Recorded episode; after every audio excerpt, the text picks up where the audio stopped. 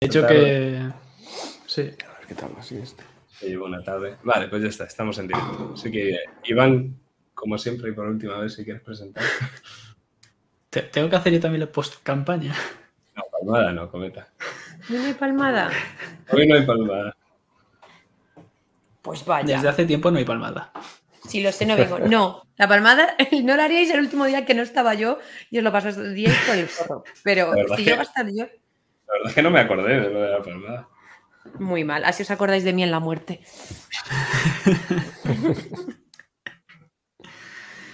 Lo de la palmada te lo voy a Pues pues- explicar, es un momento que se lo voy a explicar a, a Daniel. Tiene su sentido porque como esto lo editaban después y se grababa con el OBS y a veces se, se desincroniza imagen y audio, Entonces, Mm, claro. empezaba Jack solo dando una palmada, pero a mí me parecía muy bonito que a ver si en 20 sesiones éramos capaces de los tres a la vez coordinarnos en dar una palmada. Alerta spoiler nunca ocurrió, ¿vale? Nunca ocurre. Pero, pero yo quería intentarlo una última vez y no han querido, así que a la perros, dale. Mala leche. Si quieres, cuando Sergio se meta, para que así esté otra vez mirando ahí cómo nos juzga. Pero bueno. Podemos hacer podemos la empezar, palmada sí. para cerrar el directo. Lo haces para que me quede si son las 2 de la mañana y sabes que no me voy a quedar, que yo estoy hasta las 12 como tarde. Encima he sacado a mis pobres perros. No nos van a dar las dos. ya, ya. Pobres. Bueno, cuanto antes empecemos, antes acabamos. Dale, Iván. Espera, ahora pasa un coche. Maravilloso. Bienvenidos a In the Mood for Roll, el mejor canal rolero del drama, de multiverso, de la comedia también últimamente. Y hoy eh, veréis aquí que pone el legado del gusano por alguna parte, pero esto es una post-campaña. Y no es que hayamos matado a Sergio y nos hayamos traído a otra persona. Pero ahora vamos a ir con eso. Primero vamos a empezar con nuestros jugadores de siempre. Porque eh, Cometa, en esta post-campaña, eh, por lo que sea, vas a ser Cometa. y Roxanne le hemos dejado atrás. ¿Qué tal estás? Qué cabrones, mis hijos. La herencia bien que os la habéis quedado, ¿no? A la mansión no habéis dicho que no. Buenas noches, pues vigésimo primera vez que podríamos haber dado una palmada y no habéis querido, pero bueno, eso no tiene importancia. Muy bien, muy agradecida de, de estar aquí una vez más, cerrando otra campaña, que ya no sé cuántas son las campañas, partidas que cerraron In the Mood for Roll. Es mi segunda residencia. Y nada, me callo que como siempre me pongo a hablar y, pasa el tiempo. Gracias. A ti, Cometa, a ti. Después tenemos a la voz tenebrosa de este relato, que es Jack. Y ahora pues va a tener solo voz sensual, creo. ¿Qué tal estás, Jack? Bien, muy bien. Ya he recuperado respecto de, la, última vez que estuve en este canal, que tenía un buen gripazo. Ahora ya prácticamente no tengo síntomas a esta hora de la noche, así que estupendo. Pues vamos a ver si podemos dar un poquito de clausura a esta campaña, la más larga que he dirigido online. Y, bueno, ya, ya sabéis que esta campaña es bastante especial para mí, eh, a nivel personal, a nivel rolero. Así que pues vamos a ver si le damos clausura, ¿no? Eh, Gabriel chiquito en algún momento aparecerá, no sabemos cuándo, pero ya lo presentaremos o lo obviaremos y ya está, como siempre, no pasa nada. Pero, por último, tenemos aquí al autor de Raven, que es ese juego que claramente hemos jugado al legado gusano, pues Raven. Y tenemos aquí a Daniel. ¿Qué tal estás, Daniel? Muy bien, encantado aquí de, de estar en, en, la mansión del, del gusano, mansión Corvus Gusano. Después de tantas, tantas sesiones, tantos meses que lleváis ahí navegando entre niebla. Así que nada, encantado de, de saludaros y enterarme de, de los entresijos de esta historia.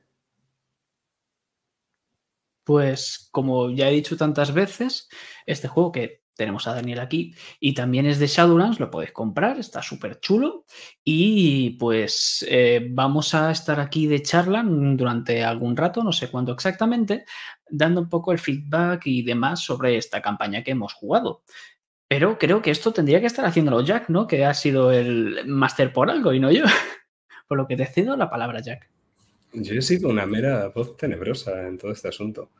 No, pues lo que vamos a hacer es, aprovechando que tenemos aquí a, Daniel, al propio autor del juego, que no, siempre tenemos al autor del juego aquí a, un recuadro de StreamYard de distancia, eh, lo que vamos a hacer va a ser, yo en primer lugar quiero hacerle alguna pregunta.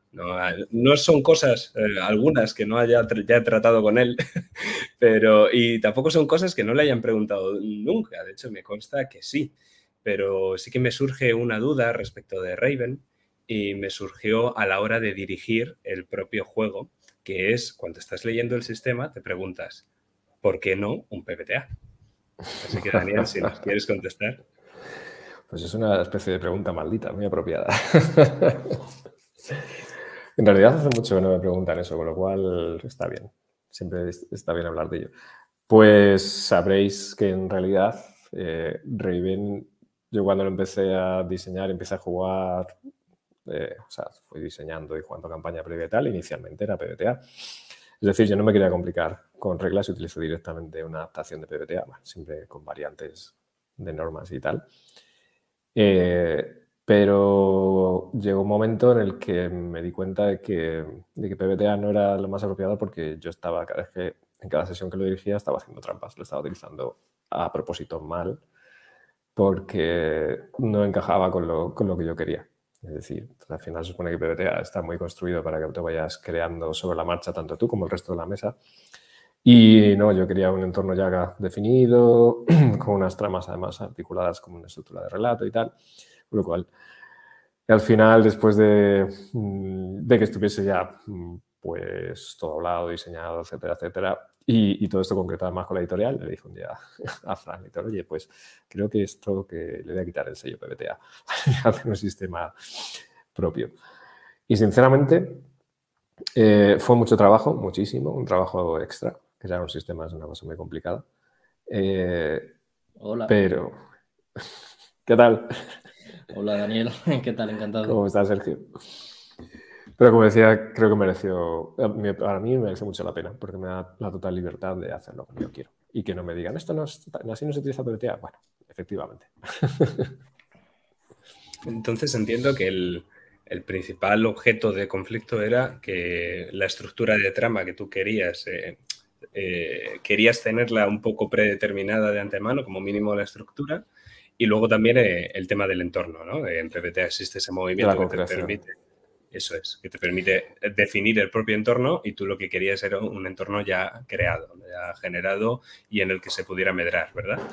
Y, más cosas, porque también están los movimientos, que inicialmente yo definí una serie de movimientos muy sugerentes, ¿no? Como lo de como era eh, indagar, en, lo tenebroso y cosas así. Pero me notaba como muy encasillado. O sea, PBTA está muy bien para, yo lo veo muy bien para a ciertas historias muy concretas, marca muy bien el tono, pero necesitaba más libertad. Y efectivamente, también el tema de la co-creación era una cosa importante porque mi enfoque en la co-creación es más Fate que PBTA. Es decir, el mundo ya está creado, depende, en Fate muy purista se puede ir mucho más abierto. Se puede, además, de hecho, 3D Files, que es como mi juego de referencia de Fate, tiene la creación de la ciudad y todo. Pero en, fila más en el sentido de que el mundo está creado, ¿vale? Todo lo referente al mundo lo creo yo, lo que es la persona que dirige, pero cada personaje puede crear elementos a su alrededor. Entonces eso no encajaba con PBTA para nada. Y, sí, esa parte me, me, estaba rechinando continuamente, continuamente. Entonces era muy complicado estar estrujando y saltando en PBTA y decir esto es PBTA cuando en realidad un poco no lo era. Eh, o sea que, bueno, por ahí, por ahí va la cosa, efectivamente. Lo de la, este, estos detallitos. Nada, nada importante, ¿verdad? Que son básicamente la esencia de PBTA. Por eso considero que no. De hecho, en un momento que me lo planteé si, si mantener la etiqueta PBTA o no, pero es que realmente no. Porque de las varias esencias de lo que es el, el framework, digamos, el, eh, el, esquema que es PBTA, no, no tiene sentido. Sí, yo sí que le he, hecho, le he hecho algún cambio al sistema menor. El sistema es casi de lo que menos he tocado. Eh, y sí que me parecía, a diferencia de otros, por ejemplo, Cult. Cult es un PBTA, no es un PBTA. Ahí hay discusión. Mm. Yo soy de los que piensan que no es un PBTA. Eh, pero, pero a mí me recordaba un poco al sistema de Cult por el hecho de eh, el cómo se afrontan los giros, ¿no? Eh, las tiradas en Cult y, al igual que pasa en Raven, se anuncia, ¿no? Es como toda es una narración y en el momento de, y esto es un giro, decía yo en Raven, literalmente era un giro y entonces venía el giro. en Cult tienen esas particularidades, Cult y Raven tiene esa particularidad del propio sistema que, no puedes pasarlo por debajo de la mesa y decir a los jugadores como que tiren sin que no se enteren, porque el giro es muy importante, ya incluso para determinar la propia escena desde el principio. O sea, toda la escena va a quedar determinada al final, inclusive, por, esa tirada inicial. Y mm, lo que sí que, que, introduje es autoridad narrativa compartida de jugadores en, el éxito de la tirada. O sea, el giro favorable, eso sí que lo saben mis jugadores, los giros favorables los decidían ellos. Eso sí, no, nunca dejaba oportunidad de cambiar lore, sino que dejaba oportunidad en el momento en el que te ha salido el giro positivo, tú me dices cómo afrontas eh, la propia escena y, tienes una total autoridad ahí para hablar. Sí, bueno, el sistema de Raven en realidad es, un poco así. O sea, el giro favorable lo narra la persona jugadora Hmm. Excepto si se trata de, generar una nueva revelación o algo que, afecta a la historia, ¿no? O sea, si hay esa... O sea, juega, juega con, esa, con esa parte, pero me parece muy interesante que efectivamente se adapte a, las necesidades de cada grupo, de cómo, cómo, se sienta cada grupo más a Sí, es que es, es, un poco como lo que pedía. Y en cambio, en el giro con complicaciones, muchas veces lo que hacía era, eh, dependiendo de, según me interesara conforme a trama, empezar hablando el propio personaje y acabar hablando yo, porque era yo el que quería meter la, complicación del giro. O viceversa, si yo quería que esa tirada saliera bien, esa era la gracia del giro con complicación, que podía acabar como yo quisiera. Empezaba yo hablando y era el personaje, el jugador, el que me metía el giro en el que él al final se salía con la suya. Era como que se partía en una situación inicial eh, desfavorable para al final acabar volviéndose favorable o viceversa. Entonces yo le decía, hablas tú y hablo yo. Y ya en, función de eso construíamos la escena. Todo esto que estoy contando a vosotros os sonará, ¿verdad? Porque llevamos, hemos estado jugando así 20 sesiones, excepto la última, claro. Eso, eso, eso es lo mejor. Eso es lo mejor, que se pueda negociar, hablar, compartir ese tipo de narración y que llegar a un acuerdo y que, oye, que fluya narrativamente, que es, el objetivo al final. Es de lo que se trata. A mí lo que más me gustó es que hacia las últimas sesiones ya nosotros añadimos nuestra propia variante cada vez que había un giro y cada vez que Jack decía giro nosotros veíamos un chupito de... Por eso lo habéis puesto... Cada giro.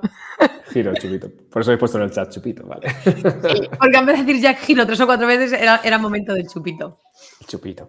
Giro, giro, la palabra, la palabra peligrosa. Dios mío, giro. Sobre todo ya cuando era hacia el final, ¿sabes? Las primeras sesiones, bueno, estábamos un poco más inocentes y despreocupados, pero ya hacia la sesión 15, 16, ya cada vez que era giro era agarrarnos chupito. El giro, estábamos, el giro.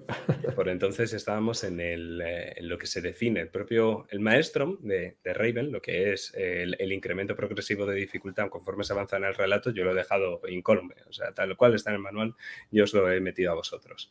Y claro, en ese momento ya estábamos en tensión. Eso era eh, dos o tres dados de niebla adicionales a cualquier tirada. O sea, que ya era como, era como para beber un chupito para gestionarlo, ¿no?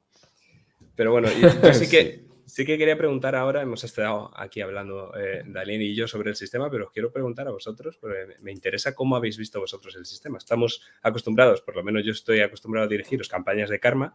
El sistema de karma lo conocéis, eh, pero al final habéis jugado el doble el sistema de Raven que el de Karma. Entonces, comentadme, ¿cómo habéis visto este, este sistema? Sobre todo en comparación con el anterior. ¿Os ha gustado? ¿Nos ha gustado? ¿Cambiaréis algo?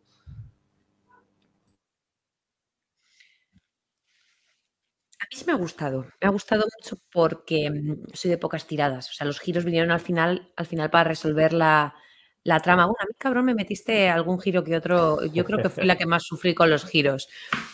Em, lo que no me no es que no me haya gustado, sino que me jodía mucho ya en las últimas sesiones eran tiradas muy difíciles. Mm. Eran con tantos dados de niebla, era, era súper chungo poder superar la tirada. Y claro, eso nos frustraba. Es decir, y a ver qué, giro con complicación nos va a meter ahora, porque ahí tuvimos nuestros más y nuestros menos, ¿no? Con, el máster por alguna decisión del giro que nos metió, porque nos parecía muy injusto, jolín, después de lo que todo lo que llevábamos peleando, sí, la intensidad subía, pero me, me parecen tiradas, creo que son pocas, o sea, para utilizar pocas, pero para algo muy decisivo. No es tirar por tirar, sino que realmente es en puntos álgidos y no son fáciles las tiradas. Entonces, mola porque dejas como la vida misma al azar lo que cuando es una decisión que no depende de ti, que depende de, los factores externos. Entonces, muchas veces era muchísimo más interesante, o al menos así lo planteaba yo, la complicación que lo favorable. A mí siempre me ha parecido. A mí siempre me ha parecido. Los éxitos favorables siempre me han parecido aburridos. De hecho, el sistema, la curva está pensada para que se produzcan más éxitos sí. de estos parciales con complicación que otros. De todas formas, también hay opciones de, pues, oye, podéis detonar vuestra, vuestra maldición, podéis sacrificar cosas. Sí, ¿verdad? Sí, siempre, siempre. Claro, claro, claro, lo sé, lo sé. Pero bueno, sí, entiendo que, a ver, mm, depende. Ahí yo estoy con Jack. Yo soy mucho, me gustan mucho las complicaciones en las tiradas. Creo que enriquece la narrativa, pero claro, se trata de que sea divertido para todo el mundo, eso sí. O tenebroso. A mí la verdad es que me ha gustado mucho, eh, precisamente, precisamente por esto de las complicaciones, ¿no? Ya que en, la campaña mientras jugábamos nos iba diciendo, esto es un problema pendiente y está muy guay eso de que puedas decir, pues mira, esto me lo guardo y lo puedo meter aquí, ¿no? Te puedes ir creando una campaña con estas complicaciones que da mucho color y ayuda mucho a la narrativa de, la campaña.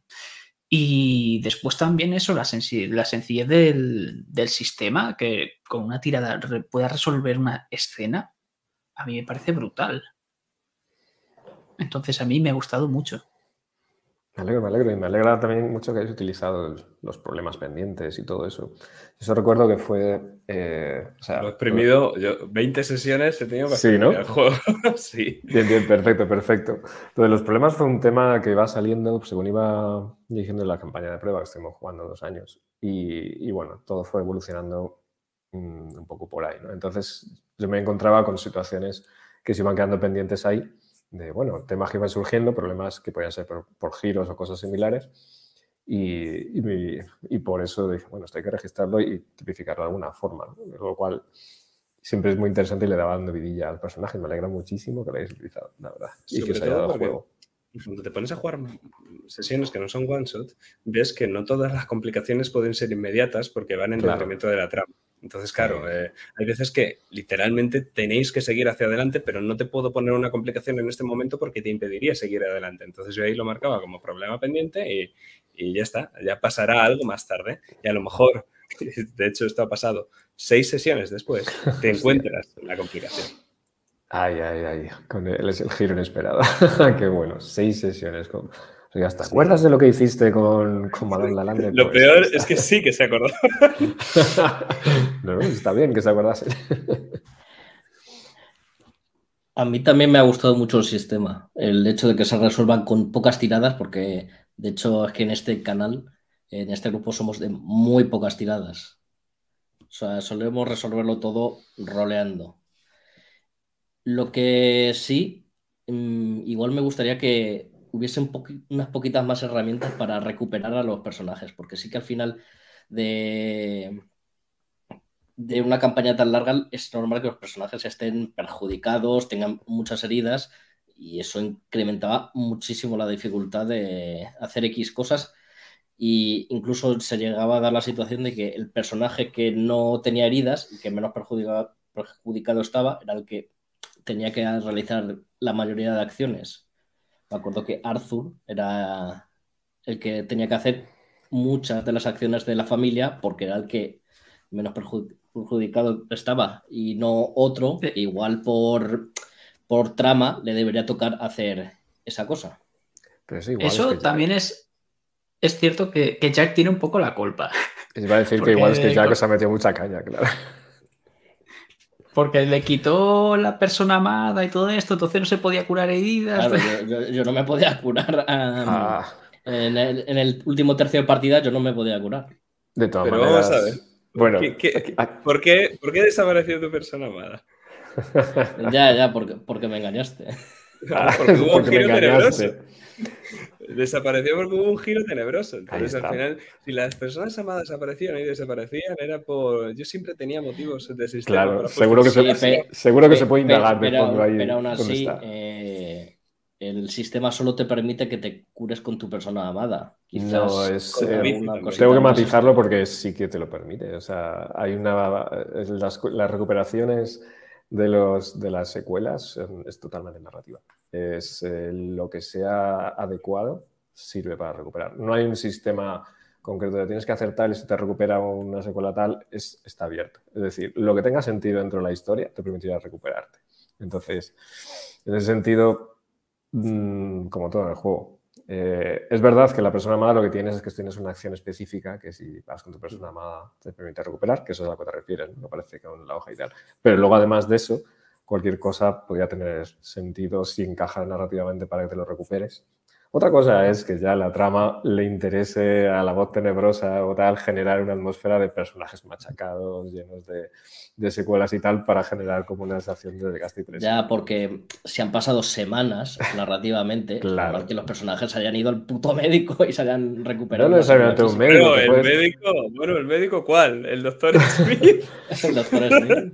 Pero imagínate, te puedes, te- no es médico necesariamente, te puedes ir de, de juerga a pasar la noche al barrio de artistas ahí entre a, a fumar droga de niebla y beber licor de cuervo y, y pasarte unas noches ahí y luego volver, pues ven- vendrás jodidísimo con el cuerpo con resaca y tal, pero ya mentalmente igual estás más recuperado.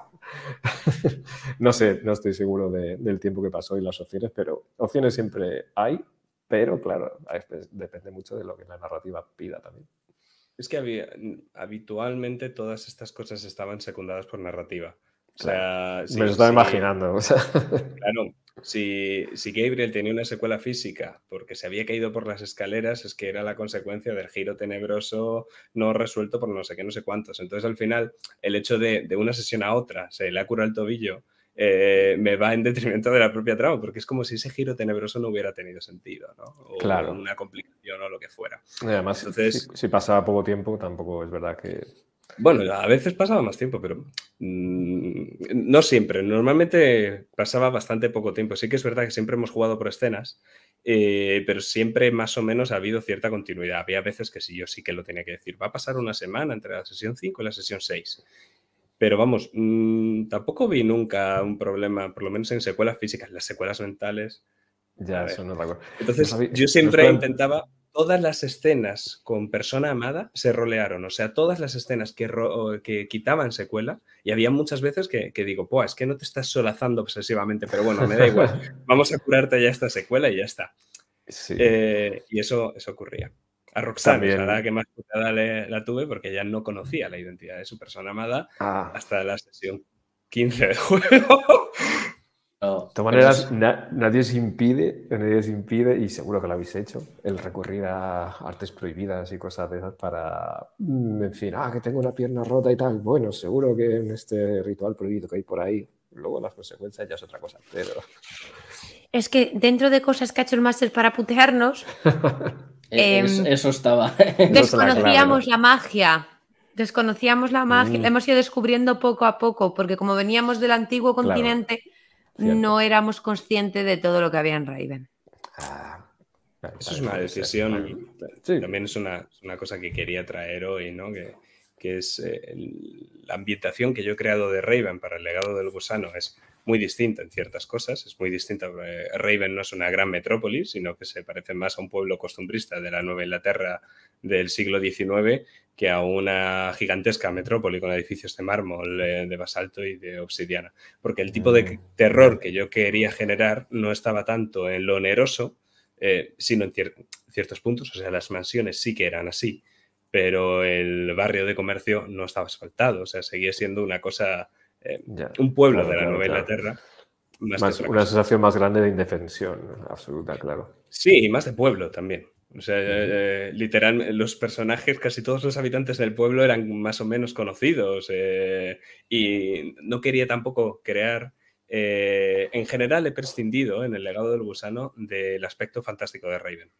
He limitado muchísimo la magia, he hecho desaparecer a la orden, un montón de aspectos. Los personajes no son magos por elección ni por nada parecido, sino que los personajes poco a poco van descubriendo que la maldición que tienen les da poderes. Y poderes que muchas veces no son deseados o, que, pues todo lo contrario. Claro. Bueno, entonces tiene, entonces tiene sentido que si estabais sometidos a una serie de, presiones, de amenazas y de sucesos, pues que los personajes estén un poco puteados, bastante puteados, bastante y bastante perjudicados. Sí, era más realista en este sentido, porque insisto, yo, lo que hacía era presentir del fantástico, que es un problema que tengo en Raven en general, que para la creación del, del terror gótico de Poe, que quiero generar, eh, me sobra la magia la mayoría de ocasiones. Bueno, son, son enfoques. Por eso también puedes elegir el, grado de, nivel sobrenatural que quieres, que quieres asignar, ¿no? Es un poco como en igual, volviendo referente a... Tengo un gran referente que es, eh, que es eh, Dresden Files. Me gusta mucho el sistema Fate. Y bueno, Fate en general y te permite, por ejemplo, elegir el, nivel que quieres al, comenzar la campaña de, bueno, cuánto, quieres de sobrenatural, de intensidad y de todo, ¿no? Entonces, es, con ese concepto puedes partir y está muy bien. Creas una historia mucho más a pie de calle, mucho más realista, con todo el, misterio y lo peligroso de la maldición y el terror. Claro, y el terror sobre todo. Yo principalmente era, si quiero generar el terror, mis personajes no pueden estar acostumbrados a ver fantasmas, o a la magia, o a nada de eso. mis personajes tienen que llegar aquí más o menos vírgenes a, todo lo que se vayan a encontrar. Entonces, por eso puedo generar terror con un cuadro que se mueve.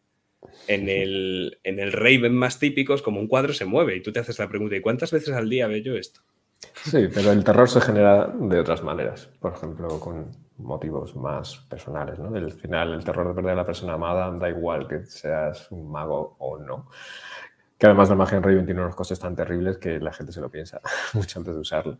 Pero bueno, entiendo perfectamente lo que dices. Juegas eh, la clave, una de las claves del terror, la fundamental, es la indefensión del personaje. Cuanto más indefenso está, más expuesto está al terror. Claro, si tiene muchos recursos y es muy poderoso, pues el terror hay que buscarlo de otras maneras.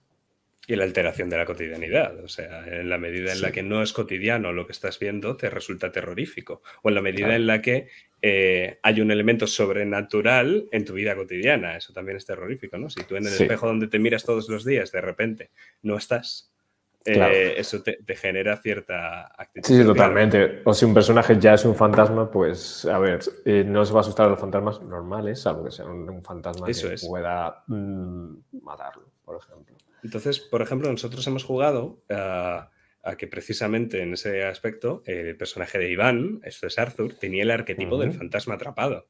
Sin embargo, ese arquetipo del fantasma atrapado, prescindiendo del fantástico, en lo que se quedó fue en Arthur, que no sé si no lo quieres explicarte un poco, Iván. Cuenta, cuenta, cuéntanos. Sí, como queríamos rebajarle un poco eso, lo que decíamos antes, el tono más fantástico, lo que decidimos es que para representar el personaje que está un poco entre este mundo y el otro lado, era que tuviese una enfermedad terminal desconocida. Joder. Porque hay un punto en el fantasma atrapado que dice que se está muriendo, que necesita vida, porque no puede eh, que creo que se sugiere en el propio arquetipo, ¿no? Si no me equivoco. Se va desgastando, sí, como todo fantasma. Va perdiendo entonces la, idea, ¿no? La, gracia que tuvimos es realmente eres una persona viva que se está desgastando poco a poco. Y además como la magia del fantasma atrapado era decadencia, lo roleábamos desde el punto de vista de que la enfermedad que Arthur tiene dentro mata a las cosas que toca o, potencialmente las personas con las que se relaciona. Hmm. Sí, la verdad es que suena inquietante. Bien, es un enfoque muy interesante, la verdad. Por otro lado, con, Valle eh, ¿no? interpretando a Roxanne, lo que hicimos, ella era una demente culpable y esa, pues no había mucho que cambiar, ¿no? Es un arquetipo super Poe y había poco de... Le metimos la amnesia, por supuesto. Ella sabía que era culpable de algo, sabía de algún modo, porque recuerdas, Valle, como lo dijiste en la sesión cero, yo quiero ser la que mató a mi propia hija. Eso se, me dijo. Sí, soy. Quiero todo el drama y toda la culpa. Por favor. Eso, Sí, soy. eso se me dijo y, y yo lo cumplí con creces. bien, bien, buen concepto. Que me atormentasen los llantos. Quería Sí. que me atormentasen los llantos. Era lo que quería en mi personaje. Es el único trasfondo que escribí de mi personaje, de Roxanne. Entonces, al final, la maldición de Roxanne era, eh, que era yerma. Toda la vida que nacía de ella acababa muriendo. Esto se sustanciaba en directamente abortos o se sustanciaba en que todos sus hijos, en algún momento, iban a morir. Joder, Algunos Incluido- incluso por su propia mano. claro. Incluido Arthur, que es la Los enfermedad que personajes, tiene. ¿no? Eso es, Claro. eso es, sus dos personajes. Entonces esa era la gran maldición, en principio, la maldición que tiene Roxanne es la que afecta a sus propios hijos y también la maldición es la fuente de sus propios poderes, porque es una maldición como Corvus. Y por otro lado teníamos a Gabriel, Gabriel que tenía el arquetipo de la espiritista y lo que hicimos es, por supuesto, ocultar la existencia de los fantasmas al resto de personajes de la mesa. O sea, en Raven los fantasmas no existen, pero Gabriel puede verlos. Mm. ¿Cómo es eso, Gabriel? Pues en algunas, sobre todo en los compases iniciales, era limitante, como ya hablamos, porque al ser el único que se relacionaba con fantasmas, había cosas que solo podía ver Gabriel, con las que solo podía interactuar Gabriel, y sí que eran igual importantes para la trama. Pero sí que daba mucho juego. Sí que porque Gabriel siempre lo tenían como un niño que eh, era muy introvertido, que hablaba solo. Y en- narrativamente sí que daba mucho juego. Aparte de eh, la gran ayuda que podía suponer para hacer X cosas el, el tener a Emily, que era un personaje que ayudaba constantemente a, a Gabriel. Emily, por poner un poco en contexto a Daniel, era su parásito. Ya, Su, su- perdón, ¿se ha cortado? Su parásito. Su parásito. Bien, todo bien. Gabriel tenía hija desde el día- asesinada por mí. su Ah, hija. Para más Eso es. explicaciones. Todo queda familia. Mm, Bien, sí, toca la familia. Muy bien. Eso es. Entonces, Bien, claro, eh, lo todo que pinta muy bien, todo el, toda esta trama de esto, este, estos lazos tan oscuros y tan enrevesados y jodidos. Todo esto nace de la sesión cero. Eh, Todo Claro, esto claro, no, Perfecto, perfecto. No nace de nada más sino de la sesión cero. Y a mí se me ocurre la idea, por supuesto, eh, considerando el, el parásito de- del manual base, eh, la creación, porque el parásito se dice, el parásito se alimenta de las emociones que crea en el parasitario. Entonces, claro, se me ocurrió la idea cuando Sergio me dijo que él siempre veía un fantasma que estaba con él, el personaje de Sergio, Gabriel, tenía 12 años. Pues había estado con él desde que tenía recuerdo y decía que era su hermana mayor. Entonces, claro, se me ocurre, bueno, un fantasma que está pegado a ti todo el tiempo tiene que ser un parásito. ¿Por qué no te ha matado? Porque los parásitos acaban con la muerte del parasitario, lo pone en el propio manual. Entonces, usando, interpretando el propio manual, en la medida en la que el parásito genera emociones al parasitario para alimentarse de ellas, normalmente emociones negativas, lo que Emily hacía era generar amor a Gabriel y se alimentaba de ese propio amor. Entonces, en lugar de ser una relación parasitaria, era una relación simbiótica. Habían alcanzado. Entonces, en ese. eh, Emily es el único fantasma bueno de Raven. bien, bien. Pero para evitar que lo sobrenatural fuera cotidiano, solo Gabriel podía verla. Entonces, claro, el medium, que en el manual, el espiritista, mejor dicho, que en el manual básico es el más adecuado para comunicarse con espectros, en el legado del gusano es el único que puede El comunicarse. único con puede comunicarse. Claro, tiene todo sentido. Sí, Tiene de hecho, sentido. sí. Si Gabriel tenía contacto con otro fantasma, eh, eso debía tener consecuencias bastante jodidas para Gabriel. Me acuerdo que en la sesión 2 o así tocó a Stephen y eso mm, generó ciertas secuelas en Gabriel.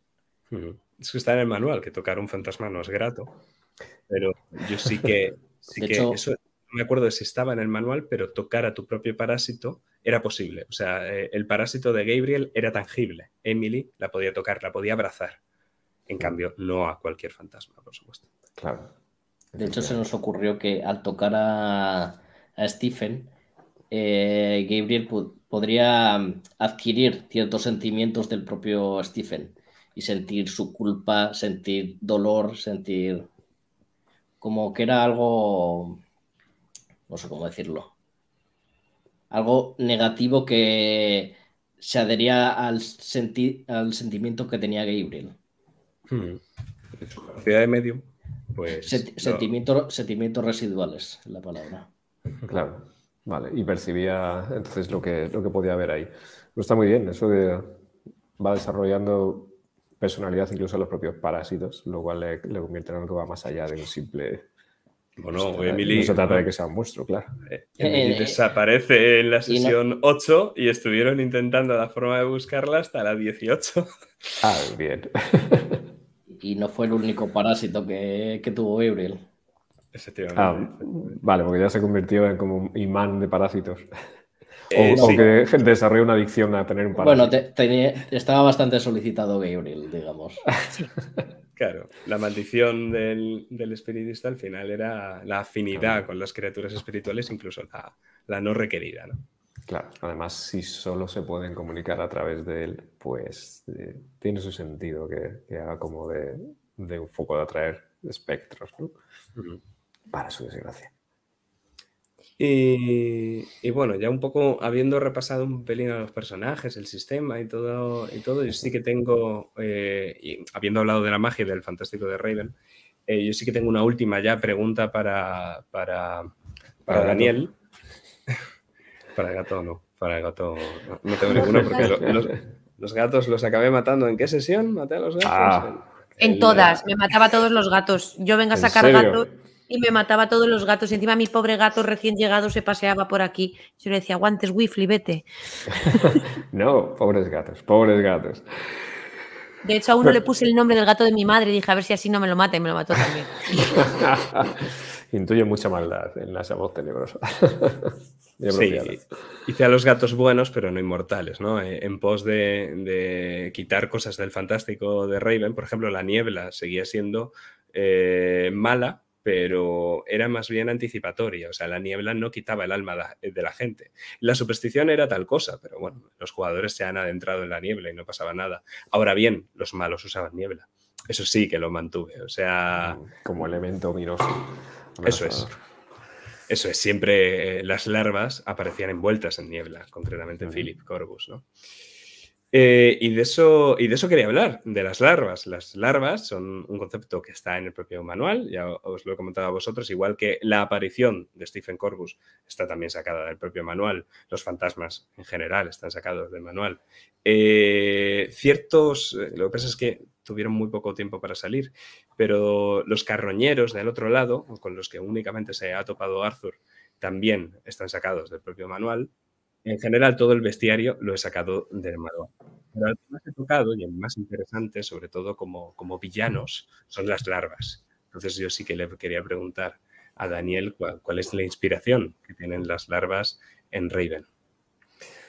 Las larvas eh, tienen un, largo recorrido, digamos, en, mí. Digamos. Las larvas en sí eran, no sé si las conocéis, pero los el antiguo el antiguo Imperio Romano, la República Romana, o la antigua cultura romana, existían, eran los espectros de, fantasmas de, gente malvada que precisamente de su pura maldad se convertían en, espectros más eh, maliciosos que llamaban larvae, larva larvae, ¿no? en plural.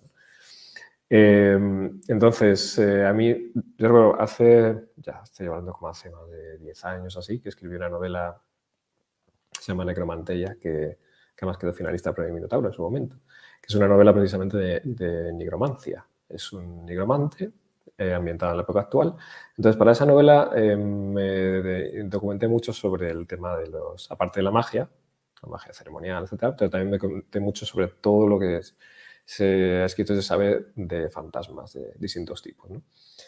Eh, y de hecho en esa novela aparecen distintos tipos de fantasmas porque, claro, el nigromante maneja varios. Y ahí es donde metí en las larvas unas larvas que son seres absolutamente, absolutamente maliciosos y peligrosísimos. Entonces, no son las mismas. El tema es que luego para, para escribir Raven, como también exploro el tema de los fantasmas, ya tenía a partir de todo eso ya tengo una idea de distintos tipos de espectros que hay. O sea, el concepto de las apariciones, de las sombras, las sombras, una cosa que aparecía en otra novela, las apariciones, tal. Menudo de lo que son tanto leyendas como, como conocimiento esotérico, como conocimiento parapsicológico eh, de la parapsicología contemporánea de los fantasmas, ¿no? que es lo que más se explora. Por ejemplo, el concepto de las apariciones viene de ahí, ¿no? que es un, como un residuo, pero puede ser un eco nada más.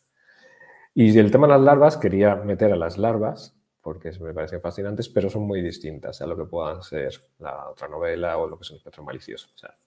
con lo cual, directamente necesitaba, a la hora de hacer el bestiario, digamos, la enciclopedia espectral, la idea era que no todos los espectros sean, sean intangibles. Y claro, si tú tienes un eh, antagonista que es físico y Ahí, por ejemplo, si recurrí también a lo que sería un concepto más de, terror más cotidiano, más realista, en el sentido de, bueno, básicamente una larva es una especie de asesino en serie, es una especie de Jack el Destripador, por así decirlo, por un referente un poco más cercano, pero con el elemento inquietante de, que es, sobrenatural y, por tanto, no es un ser humano al que vas a poder matar. Con lo cual, la premisa, de premisa era buscar algo así, dentro de distintos tipos de espectros. Y, y la larva junté un poco esa idea. Tiene un poco del, elemento de, del Corintio de Sandman, un poco ahí. Esa, esa idea de ese, de ese, ser implacable, de un origen que no es humano y tal, y que se divierte, del sadismo del Jack Destripador, ese tipo de cosas. Es un poco como, como esa especie de, mezcla, y todo combinado con, pues, con la idea de la niebla y de rey venidad es... Mm, por ahí viene la cosa. Creo que... Luego veis un recorrido variado. Pues es muy chulo, muy chulo, ¿no? Eh, has dicho lo del Imperio Romano y he pensado en un lemur, pero claro, no, no, es verdad, las larvas literalmente del Imperio Romano. No, claro, los, los, lemures y las larvas, los lemures, si no me estoy confundiendo, eran los, los eh, eh, eran también, creo que se las llamaba también lemures, o estoy confundiendo, pero sí, creo que eran los lemures o larvas, eran como distintos nombres, pero sí, sí, es, lo mismo. O sea, viene, viene de, lo mismo, es el concepto que viene, viene de ahí. siempre me gustó mucho el, el, nombre y la idea, además, y las historias de, de esos espectros, de los lemures o las larvas, son muy terroríficos lo que cuentan. Además, a mí me venía perfecto hasta el nombre, porque el legado del gusano y que los malos sean larvas era maravilloso. Sí, sí. Así que nada, pues igual que hemos hecho antes con el sistema, sí que os quería preguntar más o menos a la mesa eh, nuestras larvas particulares, eh, Philip, Stephen y Arthur. Así que si, tenéis algo que comentar en general, bueno, de, los villanos o alguna cosa, si os ha gustado o no os ha gustado esta clase de villanos, obviamente muy humanizados. Al principio se plantean como el, mal, ¿no? Al final de la sesión 1 es cuando sale la primera larva que os mira desde lo lejos y no la veis, y ya poco a poco va apareciendo. Gabriel creo que es el primer encuentro que tiene con una de estas larvas, cuando le dije, son tres dados de niebla, Gabriel, ah, utilizo una acción Corvus. Y, ya veis, tres dados de niebla y utilizó una acción Corvus. O sea, ahora que hemos acabado... No sabía lo que venía, no sabía lo que venía. no, no tenía ni idea. Así que, bueno, pues eso, abro, abro la mesa. Yo me voy a quedar para el final porque voy a unir con otra cosa y aprovecho para hacerle una pregunta a Daniel. Así que dejo a mis compis hablar y me quedo la última. Muy bien.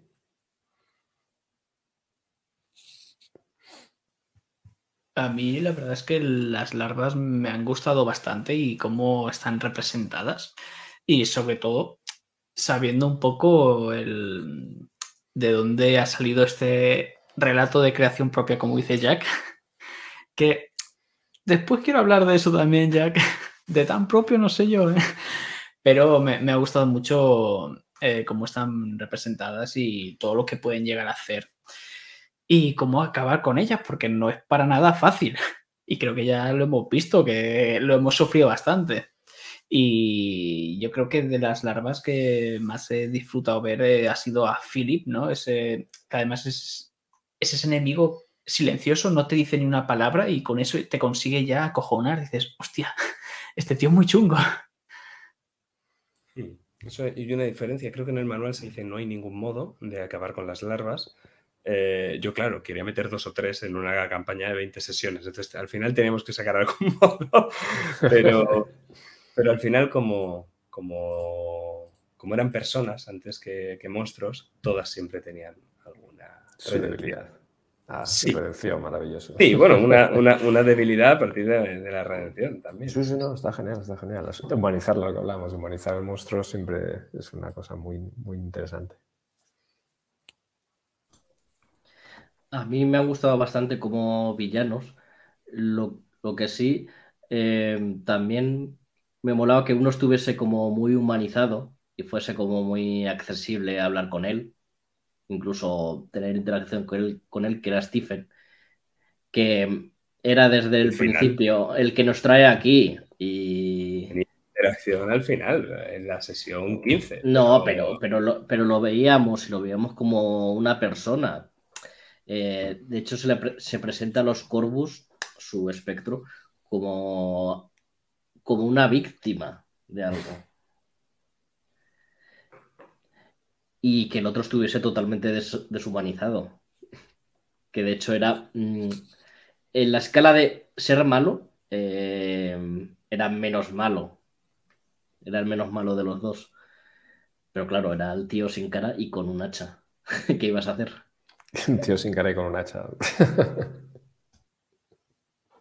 Claro, se lo, se lo planteas al niño en un cementerio, él solo. mm, Está justificándose por haber usado Acción Corvus.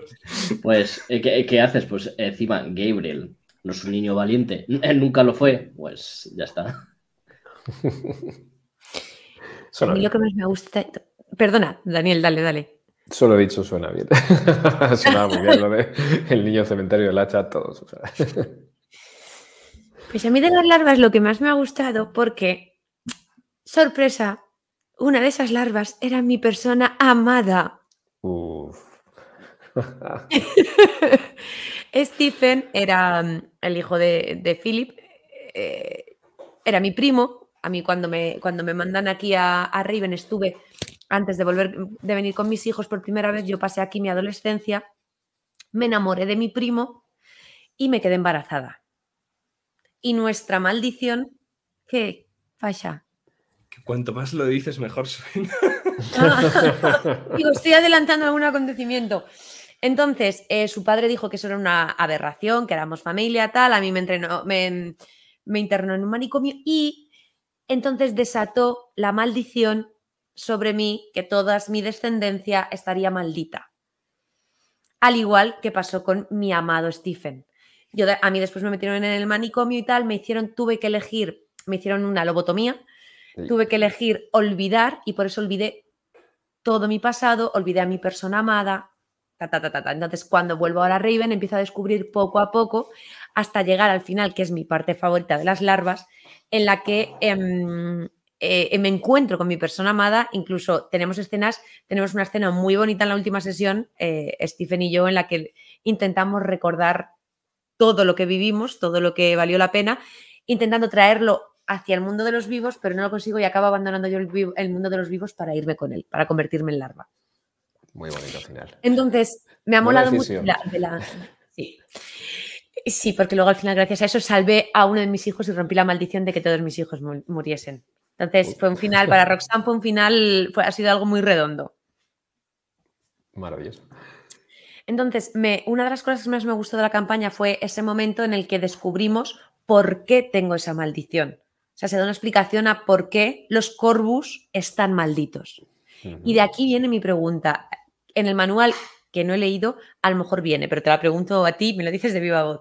¿De dónde le viene la maldición a los Corvus? La maldición, claro, por lo que me ha contado, por lo que ha contado Jack, es la maldición cambia en ese sentido y, y la magnitud y el ámbito. La maldición de la familia Corvus viene de hace 200 años y viene del propio Lord Poe, que es el fundador de la familia Corvus, que básicamente fue quien llegó a la ciudad de Riven cuando estaba en absoluta decadencia y apenas quedaban unos restos de sus antiguos habitantes, que eran la logia. Eh, aprendió esa magia pervertida y prohibida que, y corrompió su alma. Y precisamente hubo una guerra porque las otras familias aristocráticas que había traído a la ciudad de y con la que fundó como tal o refundó la ciudad, hubo un momento en el que esos propios aristócratas se volvieron contra el Poe y sus, la, gente, la logia que quedaba. Y hubo una guerra terrible de... Y fue esa guerra la que, de hecho, desató la maldición de la niebla en la ciudad y que la desató, se dice que el propio Poe o la propia logia. Y la maldición de la familia vino precisamente cuando eh, Poe corrompió su alma con, el conocimiento de la niebla. Por eso, el conocimiento previo de la niebla y toda la magia que se pueda manejar, lo que hay detrás de los espectros y todo, es tan peligroso porque puede provocar una maldición tan grande. Pues la maldición en, la ambientación del manual de Riven lo que hace es que está tentando continuamente a la familia Corvus para que vayan hacia la niebla, para que cada vez se adentren más y se conviertan más en esos seres fríos y crueles y tal. Es una tentación continua que arrastra ahí. Entonces, la naturaleza es muy distinta en ese sentido, la maldición. Ves que es un alcance mucho mayor. Yo directamente es algo que se está arrastrando todo el tiempo. Pero vamos, sí, básicamente la maldición vino del olvidado fundador, de cuando se corrompió y, traicionó toda la ciudad, provocó la maldición de la niebla y, toda la estirpe de la familia Corvus está maldita por eso.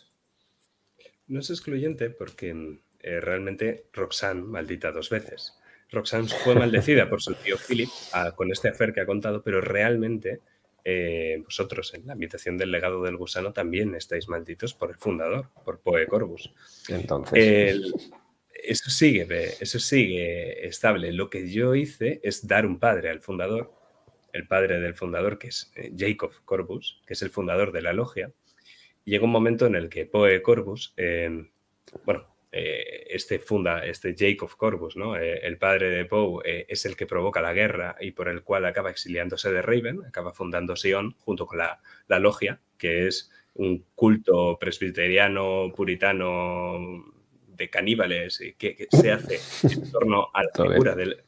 Sí, que se hace en torno a la figura del gusano y por tanto Jacob Corbus escribe el libro del gusano y dentro de este de esta interpretación de la propia Biblia, eh, ha habido muchas referencias bíblicas en esta campaña, los primogénitos tenían que ser entregados al gusano. Eso creo que lo pone en Éxodo 14. Bueno, no al gusano, pone a Dios, pero os hacéis a la idea, ¿no? Eh, en Éxodo 13. Éxodo 13, 14 es. Entonces, eh, lo que hace Poe cuando se da cuenta de él como primogénito de Jacob va a morir es le roba el libro a su padre y huye al viejo continente.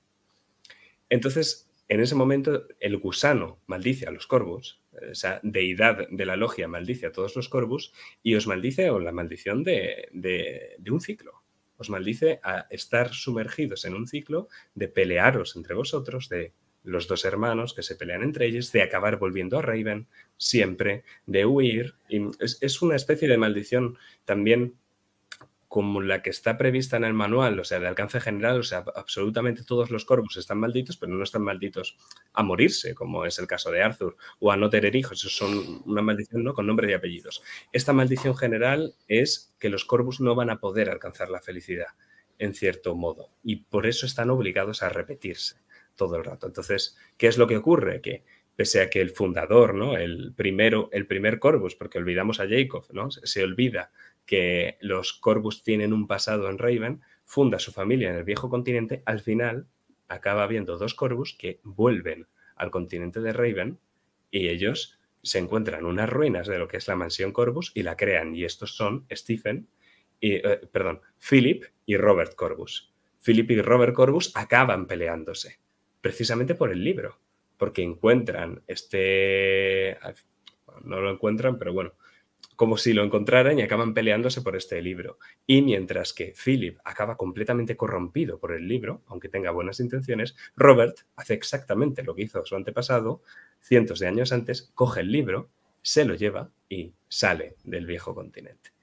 Y es de esa línea, de la línea de Robert Corbus, de la que derivan eh, Roxanne y por tanto sus hijos. En cambio, Philip tuvo en Raven a Stephen y Stephen al morir lega a su prima eh, todos sus bienes en la mansión Corvus, cuando realmente Stephen, que también, igual que Philip, está corrupto, lo que quiere es que los Corvus vuelvan y le traigan el libro otra vez y lo encuentren. Entonces, eso es eh, lo que estamos obligados es a, repetir y a estar alrededor de este libro. Lo que pasa es que, claro, al final de la campaña, eh, pese al sacrificio de Roxanne, eh, Jacob Corbus, que se mantiene vivo todavía gracias al, poder del gusano, el, prelado del gusano es como es el nombre que recibe, pues es dado muerte y su libro destruido.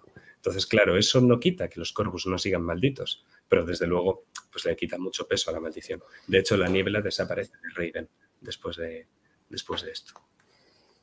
Cambios importantes, sí. Es lo que consigáis que, desaparezca la niebla. Y sobre todo una maldición, entiendo, mucho más imperiosa, una maldición que se iba, que básicamente os ha ido eso también, eso también desaparece en el momento en el que Roxanne salva a sus hijos, bueno, se mata a ellos, salva a sus hijos, etc. Y sobre todo desaparece el libro. Pero bueno, tratado esto, eh, yo ya me, he quedado sin preguntas, entonces eh, os pregunto ahora a vosotros si tenéis alguna cosa que comentar en esta media horita más o menos que tenemos eh, con, Daniel. Así que si se os ocurre alguna cosa que le queréis preguntar sobre, sobre Raven, ahí lo tenéis. Yo quería preguntar,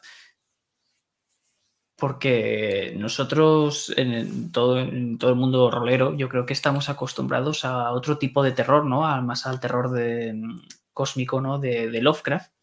Y quería preguntarte cómo es este terror de Raven que has plasmado en el manual, cómo lo podemos ver. Em, ¿A qué te refieres con cómo es? ¿Cuáles son las claves del terror? De este terror. Sí, en, tu, en el manual de Raven, ¿cómo podemos ver el, este terror, sí. Pues precisamente la base del terror de Raven es el terror gótico clásico.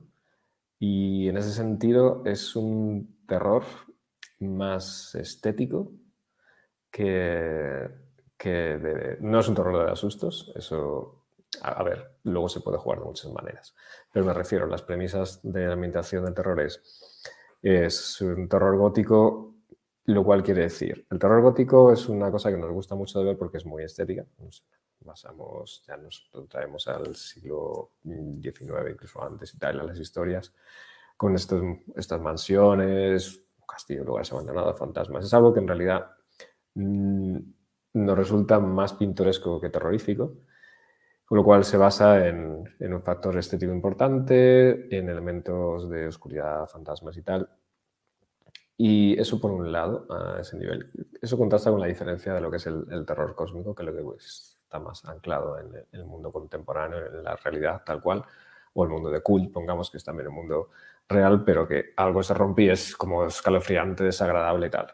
Otra las premisas de Raven es que, por ejemplo, pues no es gore, eh, todo tiene que mantener una elegancia, eh, ante todo. Y, por tanto, aunque haya situaciones terribles dentro, muertes, etcétera, pero no es, no busca que sea un terror en el que haya vísceras, por así decirlo.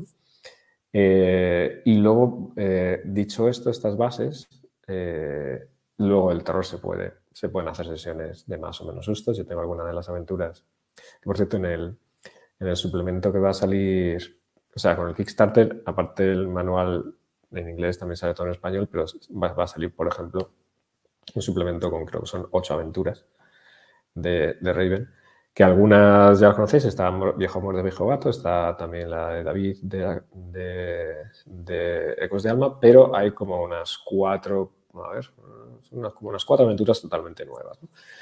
Y hay alguna que está incluso más centrada en lo que es el terror, ¿no? En, en pues eso, caminando por los pasillos oscuros, encontrándose cosas y tal y, la amenaza, porque aunque los personajes sean también quitantes de por sí, tengan su magia, pero no dejan de ser humanos bueno, o vulnerables. ¿no? Eh, al margen de esto, la cosa es que busca ese enfoque de mucho basado en la estética, mucho basado en el terror emocional. Porque eso es donde el personaje puede ser como sea, pero el momento que tienes seres queridos, eso provoca miedo a perderlos ¿no? y la amenaza de, que les puede pasar. incluso que el propio ser querido, la persona amada, sea peligrosa, ¿no? Ese tipo, ese tipo de cosas. Y que, que vale que incluso que se muera, se puede ver como fantasma, sí, pero basado en las consecuencias de todo. Entonces, es un poco las, las premisas que busca de ese terror y basado en lo desconocido. Hay muchísimas cosas que, que, no se conocen. Tú puedes ver fantasmas, pero es que hay muchos tipos de fantasmas e incluso una de las premisas de Raven, hay una, lista de premisas de, de, Raven en el juego para estas son las bases de la ambientación. Una de ellas es eh, incluso el fantasma más débil es, es muy peligroso. Sea, nunca se puede menospreciar que digas, bueno, es un fantasma, ya, ya. Mm, ser amigo de un fantasma no tiene por qué ser buena idea. Se puede tener muchos problemas. Entonces, esas son un poco las, las bases que yo planteo de, del tipo de terror que se va a buscar, ¿no? buscándolo sobre todo en lo personal, que es la parte, no sé, a mí personalmente me gusta explorar eso cuando escribo terror o lo que sea.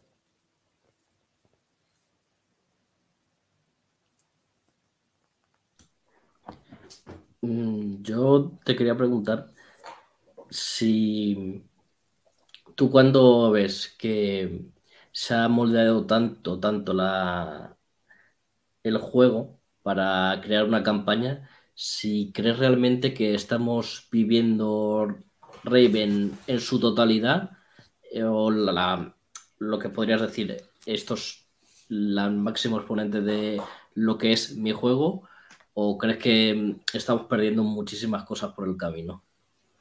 Yo creo que estáis explorando una, algo muy único que, que además eh, que merece mucho la pena. Es decir, no voy a decir ni que sea mejor ni peor porque no se puede decir ni que sea ni mejor ni peor. Es una experiencia distinta y me está resultando fascinante verlo.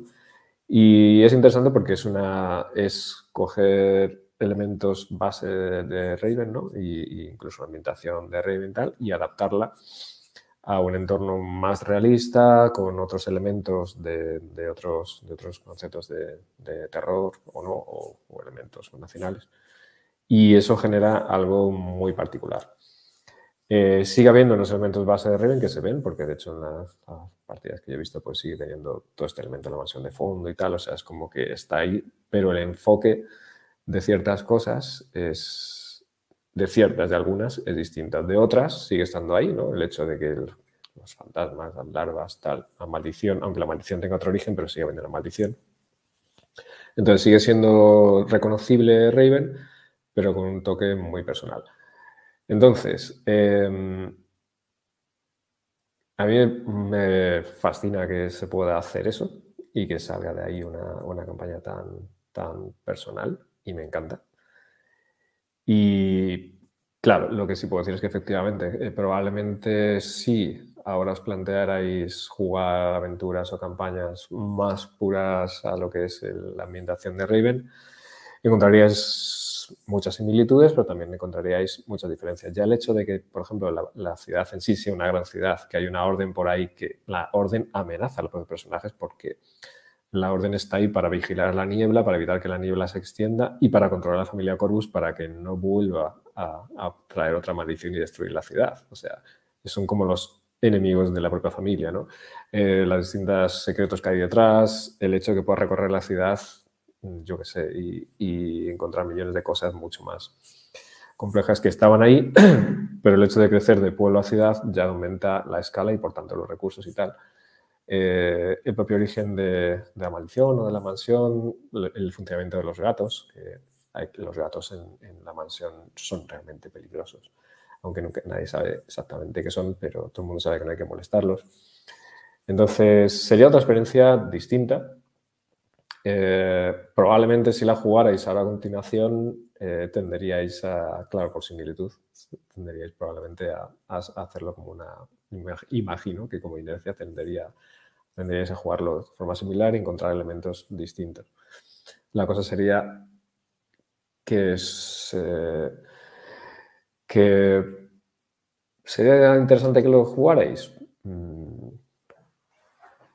Mm, depende totalmente de vosotros. A mí me, me resultaría muy interesante que, que, leyerais o ojearais la ambientación, solo como curiosidad para ver realmente las, diferencias y que supierais realmente también es una forma de valorar el trabajo de, Jack a la hora de, haber construido la, campaña y de ver todo lo que ha trabajado que no estaba en el original.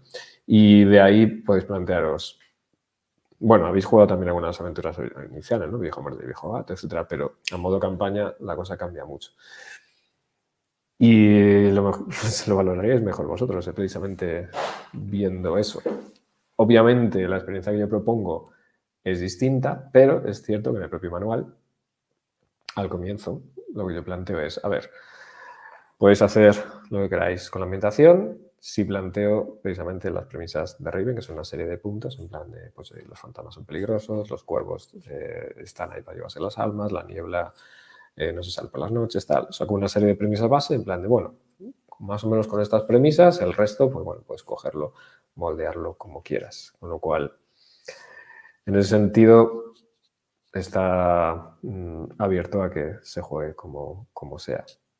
Lo bueno es que se siga reconociendo Riven en la campaña que habéis jugado, lo cual quiere decir que en cierto modo la esencia está ahí. Así que mm, es cuestión de... Me resultaría muy interesante ver qué opináis de las ambientaciones, sin valorar una u otra, sino simplemente, para mí, os vais a encontrar con ambientaciones distintas, simplemente. Y también que se pueden jugar de formas distintas. El, tipo de terror que le habéis podido imprimir con un juego más intimista, más cercano, más basado en la atmósfera. Bueno, yo también soy mucha atmósfera, pero me refiero a lo que decíais de personajes más indefensos y por tanto peligros más tal eso se puede también variar, varía mucho según, incluso dentro de la misma depende cómo lo enfoques, el resultado sería muy distinto.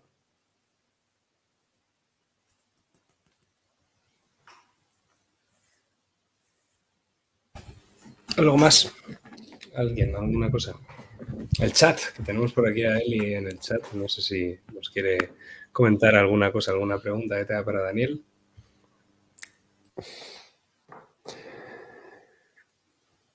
Nada, si no también podéis hablar de los personajes o similar, o no sé. Los arquetipos que decíais que había arquetipos de un fantasma, de una demente, que es eh, eh, Valle, no sé cómo llamarte, Valle, Cometa, no sé. Eh, y. Como tú quieras, Roxanne. Roxanne. Me gusta el nombre. Bien, la, me decíais, puedo hacer yo también preguntas, ¿no? Por ejemplo. Claro, Claro. Eh, ¿Habéis avanzado en el camino de la niebla? Es una cosa que habéis, o aunque no sea de forma tal y como se marca en, la hoja de personajes, sino lo que es ir progresando en una mayor corrupción de vuestras almas o similar, o cada vez más crueldad o lo que sea. ¿Habéis notado algo de eso? ¿O simplemente estáis muy agobiados con sufrir todo lo que había alrededor? El camino de Niebla como tal, tal y como viene en el manual y en la ficha, lo, suprimí eh, en pos de una corrupción más narrativa, por así decirlo. O sea, yo creo que el personaje que más vio eso es el propio Arthur, como empieza hasta que al final se acaba transformando en larva mediante un ritual que hay en el propio libro.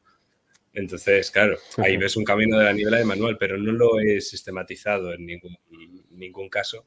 Igual que sí que sistematicé hasta cierto punto el camino de aprendizaje como tal, eh, ¿no? Con, con, los tips que están puestos ahí en la ficha se ha avanzado en tu enigma personal, se ha avanzado en la trama general, se ha avanzado en tal, se ha avanzado en cual, pues yo cuando se rellenaban todos, dejaba al personaje subir experiencia, por así decirlo. No era tal cual subir experiencia, pero algo parecido. Al final lo limité a un par de veces únicamente y lo que permitía era o bien subir una puntuación en alguna característica o bien recuperar alguna acción Corvus. Porque eso es una cosa que yo quise marcar desde las acciones Corvus son tremendamente poderosas, las acciones Corvus y las acciones malditas. Entonces yo las limité a dos por personaje. O sea, solo se podían usar dos veces en toda la campaña. Es, vale, bien, bien, bien, de usos limitados.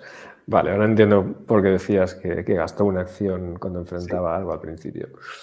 Sí, sí, sí. Está bien, es, un, buen, escalado de poder, exactamente. Eso es. Entonces, conforme iban avanzando en la propia trama, eh, igual que la posibilidad de subirse la característica, yo les dejaba recuperar sus eh, usos de una acción o elegir una acción maldita nueva. De hecho, creo que elegir una acción nueva, eso sí que está previsto, ¿no? O, me lo estoy inventando. Sí, eh, poder crear una acción nueva sí puedes hacer. O sea, sí, básicamente en Riven vas a poder hacer cualquier cosa. La premisa es puedes hacer, inventar cualquier cosa siempre y cuando encaje con el tono tenebroso de la ambientación. Pero mira, por ejemplo, ese es un... Eso es sobre la pregunta de la diferencia entre lo que sería el Raven del manual y el del legado gusano, por ejemplo, hay una gran diferencia ahí. Una premisas, claro, que cuando planteé Raven la idea es que en los personajes, o sea, podéis hacer un montón de cosas y una de ellas es que en realidad tenéis mucha amplitud y capacidad para vuestros poderes, acciones y tal, que son como poderes y tal. No, ahí sí no tenéis una gran diferencia en el sentido de que no estáis limitados a vuestras acciones. De hecho, sois peligrosos, los personajes corvos son peligrosos, pero pueden hacer muchas cosas. Y aquí, claro, jugaba, ha jugado ya, habéis jugado en, la, en el legado gusano, es con más la indefensión, más eh, personas mundanas, que en realidad no tenéis todos esos dones. Y eso sí se notaría a la hora de, de jugar con el Raven del manual, efectivamente. Los problemas que se producen en el Raven del manual es a partir de usar todo eso porque todo genera consecuencias de algún tipo. Aquí también generaban consecuencias. vale, correcto. Aquí también generaban consecuencias. Sí, es que yo fue una cosa que me di cuenta, ya me di cuenta viendo la partida de Ecos de Alma de David, eh, como al final el, el, eh, el cuervo final puede solucionarse usando una acción de un personaje Corvus. ¿No? Y, ya está. Entonces, como toma tres dados o cinco de niebla espesa, da igual, porque tengo una acción Corvus. Y entonces ya tengo un éxito automático. Y como es el clímax, la complicación o es la muerte o no es nada, porque ya va a acabar la sesión y, ya no va a haber continuidad de esto. Entonces, a mí me pasa. Siempre puedes jugar con eso. Es decir, la idea es, por ejemplo, justo en los dos enlaces, las complicaciones, efectivamente, tiene que ser algo que ocurra en el momento. Lo suyo es enlazar esa complicación con, con justo la amenaza que estás enfrentando. De manera que, bueno, vale. Eh, deberías enfocar más al drama y a la narratividad, más que efectivamente. Claro. Permite, permite mucho munskineo, efectivamente, pero la idea es enfocar en la narratividad y el drama. Claro, claro, pero el problema es que eso en Ecos de Alma al final funciona, en Viejo Amor de Viejo Gato funciona, pero si quiero 20 sesiones y quiero que los personajes me lleguen vivos desde la 1 hasta la 20, no puedo dejar que los personajes se acaben sacrificando en la sesión 5 ni en la 6, pero aún así tienen que sentirse definitivas. sea, esos conflictos que ocurren tienen que sentirse lo suficientemente importantes como para que yo quiera gastar esto. ¿No? A mí, de hecho, es que me pasó en Viejo Amor de Viejo Gato, eh, literalmente, eh, Chocometa, eh, bueno, todos, todos estabais, ¿verdad? en esa sesión, lo tenéis que recordar, cuando aparece el tío, yo literalmente mi personaje era un mesmerista inmortal, lo hipnoticé y ya se acabó la partida. O sea, no pasó nada más, porque es tan poderoso esa capacidad que yo necesité limitarla en pos de, la ambientación y, y de la indefensión, claro. Claro, ahí es donde entra, sí, esas cosas pueden llegar a pasar, pero es donde entra precisamente la, habilidad narrativa de, todo esto. Bueno, sí, puedes hacerlo, pero la cuestión es bien, pero tienes que buscarle un cierre, un cierre que sea satisfactorio, ¿no? O generando algo. Sí, no voy a decir que no. Eh, es la diferencia de, claro, o sea, por eso digo que son poderes o habilidades que pueden ser muy esquineables muy fácilmente, pero la clave es, ¿realmente quieres hacerlo? Es decir, ¿qué es lo divertido? Ya, bueno, claro, por supuesto. por supuesto. Además, las, las, acciones Corvus eh, te pueden generar perfectamente también otra complicación, con lo cual no es eh, algo tan pero entiendo perfectamente lo que quieres decir. O sea, sí, está abierto a eso. La clave es que, mm, que bueno, se busca algo que sea divertido. Y cómo enfocarlo de manera divertida. Pero bueno, son enfoques. Por ejemplo, en, la, campaña esta, que también estuvimos jugando inicialmente y tal, un momento que para hacer, con, lograr hacer un ritual súper complejo, porque tenían que, que precisamente entrar en una zona perdida de la logia que estaba en la mansión, etcétera, pues uno de, un jugador decidió pues, no, que sacrificaba un ojo. para hacer el ritual. Eso es un sacrificio terrible, es un éxito inmediato y va a funcionar. Es decir, a mí no me, no me importa que, el, el, hechizo tenga éxito y que, y que, superen absolutamente esa prueba, como si, como si es un enemigo que está ahí, una amenaza que quiere matar a su persona amada y bueno, pues sacrifico un ojo y muy bien, pues consigues eliminar esa amenaza. Luego, pero la clave es, primero, que el ojo lo va a perder para siempre y eso es algo que le va a repercutir. Y segundo, que no se trata de, bueno, pues eliminas a esa amenaza, no. Vamos a narrar qué es lo que pasa y qué es lo que consigues con esto y cuáles son las consecuencias, que aunque hayas tenido un éxito, tiene que haber unas consecuencias en todo esto, ¿no? Incluso en tu historia y tal. La cuestión es narrativamente redondearlo. Eso es, de hecho, se está comentando por aquí por el chat que fue efectivamente el ojo de Roderick. Tenemos algunos de los Corvus originales por aquí por el chat. Efectivamente, efectivamente. María y Juanchi están ahí. el, el nigromante atormentado de la, poeta, la poeta maldita. Pues Eli nos ha puesto por aquí muchísimas preguntas. Voy a hacer un, preseleccionado. Las contestaremos todas, pero mientras esté Daniel aquí vamos a hacer un preseleccionado. Y yo creo que esta pregunta para Daniel es de rigor ahora. Dice Eli, ahora que Raven ha cogido recorrido y se está jugando y reinterpretando a lo largo y ancho del país y del extranjero, haya algo de la ambientación o del sistema que, cambiaría. Es un arrepentimiento, como pasaba con los eh, pintores clásicos. ¿Hay algún arrepentimiento de Raven que dices, lo escribo mañana y luego distinto? Eh, seguro, seguro. De hecho, sí, siempre pasa, siempre pasa. Eh, de hecho, yo estuve corrigiendo cosas hasta el momento, incluso después de haber entregado editorial, lo que ocurre es que la experiencia me dice que siempre, y eso le pasa a todo el mundo, siempre que vas a, revisar algo que has escrito, siempre vas a querer cambiar cosas. Entonces, el tema es que, tiene que tienes que llegar a un momento en el que digas, no voy a tocar más. Ahora, sobre la ambientación, eh, sí, porque de hecho yo miro cositas y digo, ah, probablemente detallaría más algunas cosas, pero es que por extensión ya había como un límite. Y, y sí cambiaría algunas cositas, sobre todo porque cuando va evolucionando, tú vas evolucionando también y, ajustaría algunos, algunos detalles seguramente. Pero precisamente no hace mucho, cuando precisamente estuve preparando lo que es la pantalla de, de Raven, que también sale, salió en Kickstarter, agrupando las reglas y metiendo que, viendo qué meter en cada una de las, de las hojas, Precisamente sí, las reglas es lo que más toco y lo que más miro y sí encontré una cosa, no recuerdo exactamente el detalle de esto y tengo algunas anotaciones de para una hipotética segunda edición de Raven de ajustar, tengo algunas cositas apuntadas. De, por ejemplo, pues, eh, por ejemplo, el uso de las acciones, el Corvo es una cosa que sí quiero, sí, sí cambiaría, precisamente el, meter que siempre tenga una, una consecuencia, que es algo que no está muy claro, no deja muy claro en el manual. Bueno, sí lo dejé claro, en plan de que hay que tirar. Sí, yo, sí lo entendí, eso sí. Sí, sí, exacto. Ahí lo no, eh, la cosa es que igual sí me plantearía el hecho de que, de que siempre tengo una consecuencia, cosas así. Pequeños detallitos, o sea que sí, sé algunas cosas. Y, mm, y sobre todo a la hora de explicar algunas reglas, sí, alguna, alguna cosa tengo apuntada. O sea que sí. Pero son sobre todo temas de explicación, de clarificación o algo más. ¿Hay algún cambio así sustancial que dirías? Esto sí, hay algún cambio, algún cambio. Por ejemplo, a nivel del escalado de dificultades, por ejemplo, ¿no? el, hecho de... De hecho, en alguna de las... Eh, eh, algunas de las aventuras nuevas he introducido una pequeña mecánica nueva para las dificultades, precisamente para está metido directamente en la aventura. ¿no? En, el, en, lo que es la amenaza tiene un pequeño rasgo. ¿Para qué? Para que los, eh, los personajes, hay personajes que directamente causan un efecto, causan un giro cuando te enfrentas a ellos, tengas éxito o no en, tu tirada.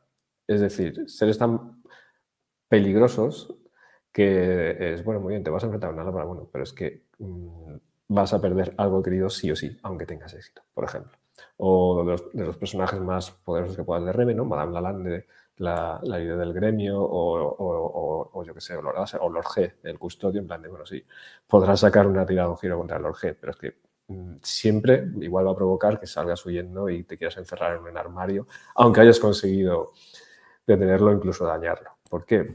Por aquí se murió el custodio. ya, yo también, lo, yo también lo, lo, lo medio maté en mi campaña, pobrecito. es que es un personaje muy chulo para una muerte trágica a manos de los Corvus, ¿verdad? Sí, bueno, los Corvus. bueno, veo que le habéis hecho un poco enemigo, pobrecito. No, eh, pero... Hubo un par de giros tenebrosos por ahí que ya lo, lo determinaron como antagonista eh, desde la sesión 7.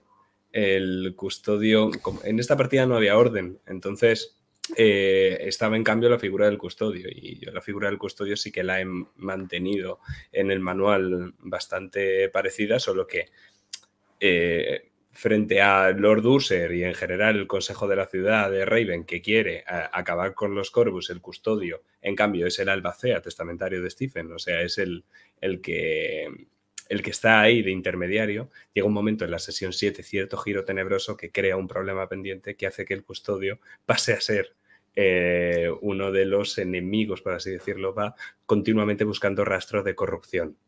Hasta que al final lo encuentra ya para la sesión 18. O sea, lleva 11 sesiones el señor buscando rastros. Y en cambio, los user son redimidos. En cambio, los Rufus, pues al final se le acaba entendiendo y así te, tenemos una escena final, un combate final entre Arthur y el custodio en la que eh, la baja colateral es Rufus User, que intentaba ayudar a Arthur.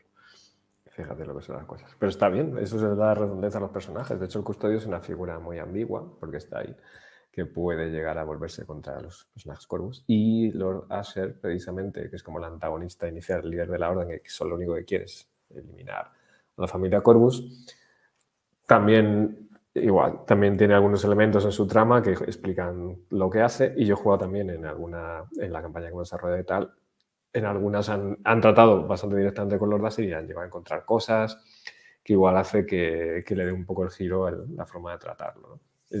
La ambigüedad de los personajes me parece lo, lo mejor que puedes jugar, ¿no? La de este no es malo, malo no es bueno, bueno es bueno, todo puede variar. Pero vamos que sí, volviendo a la pregunta, efectivamente. Por eso, eh, ese tipo de, ajustes, yo sé que en algún momento llegará un, sobre todo a nivel de sistema. Yo la ambientación realmente es lo que menos toque, porque quizá algún detallito que quiera ajustar, pero la ambientación estoy conforme con ella. O sea, el manual si me lo pongo a repasar voy a encontrar cosas que voy a querer cambiar, eso seguro. Esto más redactar, ampliar este detalle y tal. Pero las reglas es lo que seguro en algún momento llegará a un sistema Milestone versión 2 que eso, eso es inevitable. Pero también entiendo que el sistema de juego es algo que tiene que estar vivo, porque según lo vas utilizando te vas dando cuenta de cosas que frenan de una manera u otra, que necesites, etc. Lo de la dificultad es una cosa...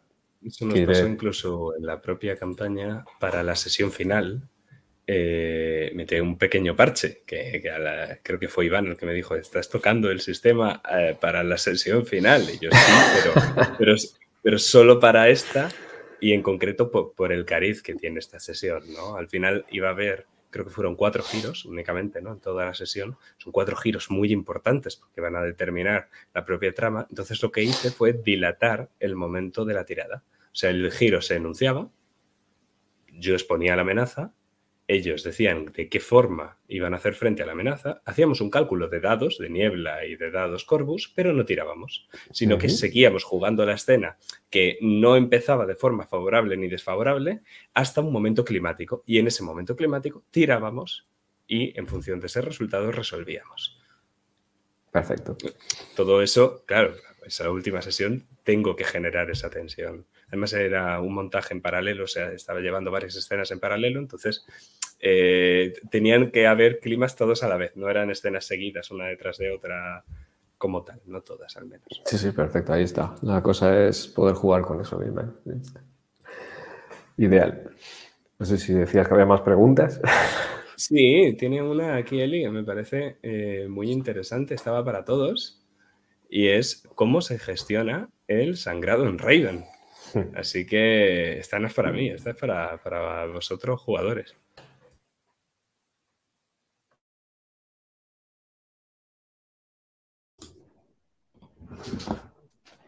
Yo decir que normalmente con el sangrado eh, puedo vivirlo más, ¿no? Y puedo sentirlo más o no, pero normalmente no me repercute negativamente. O sea, puedo interpretar cualquier cosa que no me va a pasar nada. O sea, puedo, cuando acabo la sesión no, no me quedo hecho una bolita y diciendo, ah, O sea, no, no tengo ese problema con el sangrado. Em, yo en esta campaña en concreto sí que he tenido algún algún problema de sangrado, pero no era, no era un problema realmente, porque es que acababan sobre todo las sesiones iniciales, cuando el enigma todavía no estaba tan resuelto, y era como yo dándole vueltas al enigma en la cama y al día siguiente dándole vueltas y es como, ¿y esto? Eso quizás sí es sangrado, porque la intriga de Gabriel se contagiaba a mí como persona, pero es, es, guay. Y luego, sangrado de mm, sentimientos y tal, sí que lo he tenido más a ráfagas, porque sí que hemos jugado la campaña, era muy larga, y la hemos jugado en mucho tiempo. A veces pasaban un mes entre una partida y otra. Y ahí sí que siempre tienes problemas para mantener el, grado de sangrado, aunque sí que se ha mantenido bastante bien, en mi opinión, para las condiciones que teníamos. En el caso de, de Roxanne, yo con el sangrado no suelo tener problemas, nunca, excepto dos ocasiones, que una ha sido en el legado del gusano, en la sesión privada de Roxanne, y otra me ha pasado lo mismo en una sesión privada de, de, de Drácula Dossier. Y uff, Qué mal, qué mal, lo pasé, lo pasé mal. Lloré, hubo un par de, de los flashbacks de, Roxanne que, que lloré, o sea, lloré interpretándola. Y cuando acabé, acabé, mm, acabé jodida y pasaron, no sé si una semana, tres, cuatro días hasta que volvimos a jugar el legado de, del gusano. Y cuando volví a pensar en Roxanne, eh, Roxanne no estaba bien cuando empezó esa sesión. De hecho, tuve un encontronazo con, con Gabriel, que Gabriel y Arthur me echan en cara. Claro, ellos vivieron su aventura por otro lado. Pero Roxanne estaba todavía sufriendo lo que le acababa de pasar la noche anterior, el día anterior. ¿No? Había pasado. Entonces, ellos, como que yo intentaba que, me apoyasen en ese momento, contarles tal, y ellos estaban a lo suyo, y a mi hijo pequeño, que él dice que tiene 12 años, pero en realidad tenía 7,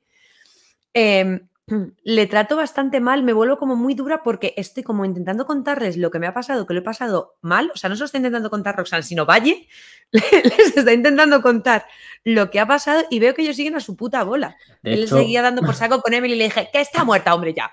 O sea, le ahí un corte como, no tiene sentido el corte que le estoy pegando, pero es que había que entender lo que necesitaba Roxana en ese momento, después de lo que venía de pasar. Más que un encontronazo entre personajes, fue un encontronazo entre jugadores que cada uno estaba tirando por, un lado y mm, era como, no, sé qué está pasando, pero no entiendo por qué se enfada ahora. Claro, porque yo venía de jugar la sesión privada, vosotros veníais de, vivir aventuras y Roxanne venía de sufrir. Y no se le tuvo en cuenta, no llegaste y le dijisteis, mamá, un abracito. No, ay, yo me quiero ir a la excursión, yo quiero hacer no sé qué.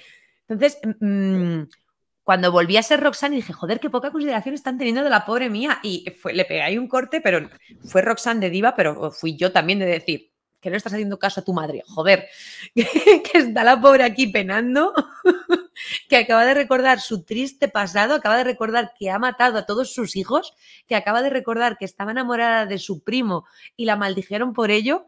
Y no me estáis haciendo ni puto caso esa, sesión sí que lo noté que, y, eso que habían pasado unos días, pero fue ponerme otra vez en el papel de Roxanne y decir, pobrecita mía, que lo que necesita es un abrazo y le están tocando las narices. Dice Eli que Roxanne venía de la mejor sesión de campaña y que pocas ovaciones se ha llevado a Cometa por ese sufrimiento.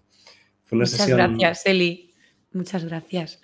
Una sesión muy, muy especial. Eh, he hablado mucho de esta sesión y antes de empezar se lo estábamos comentando un poco a Daniel pero, pero es que eh, fue muy chula por la interpretación de Cometa y la propia estructura de las sesiones que, joder, está feo porque lo he hecho yo, pero estaba muy bien hecha.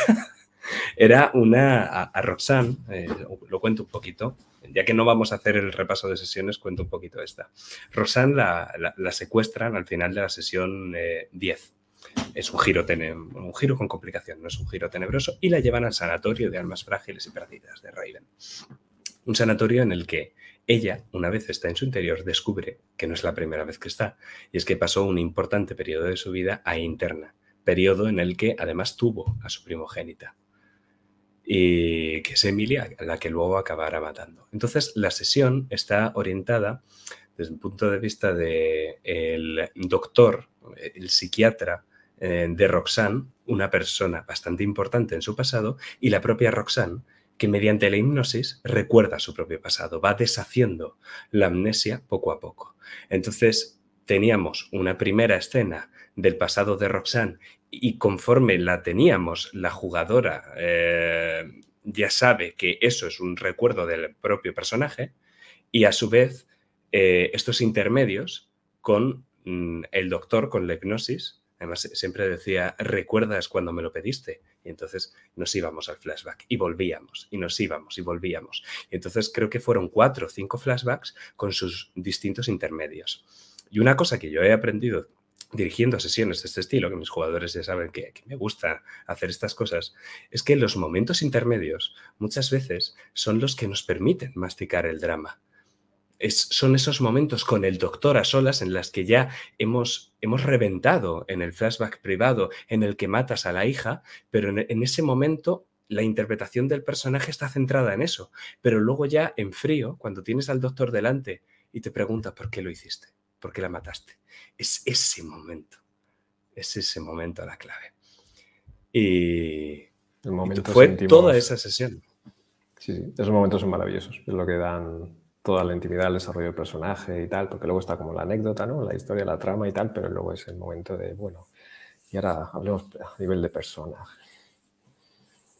Pues fue toda la sesión así. Toda la sesión es una abreacción por parte de un psiquiatra a Roxanne que va recordando su pasado conforme la propia jugadora pues es consciente de, que a partir de ahora eso ya va a formar parte del recuerdo del personaje. Y es también un poco la, sesión del trasfondo del personaje que era casi desconocido hasta ese momento. Hasta ese momento solo se le habían revelado pequeñas cosas. Al final de la sesión 3 se le revela que ella ya había vivido ahí y que había tenido una hija ahí y, pero es en esta sesión 11 en la que se revela casi todo su pasado, todo excepto lo de Stephen, que se revela en la sesión 15, creo, o 16.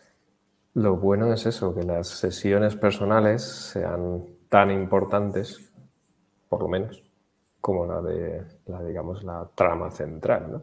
que es de lo que se trata.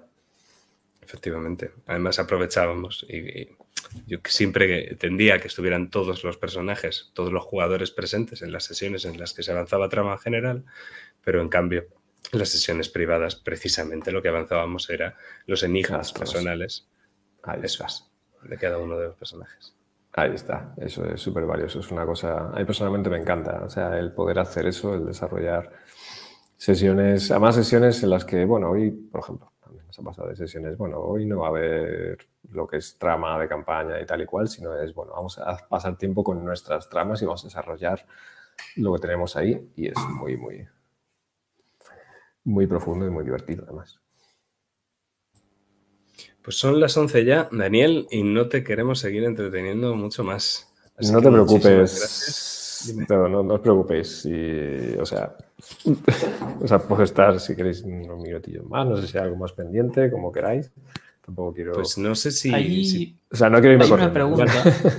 no quiero irme corriendo. Si, si tienes tiempo, claro. Que Marila te pregunta que cómo es adaptar Raven a rol en vivo.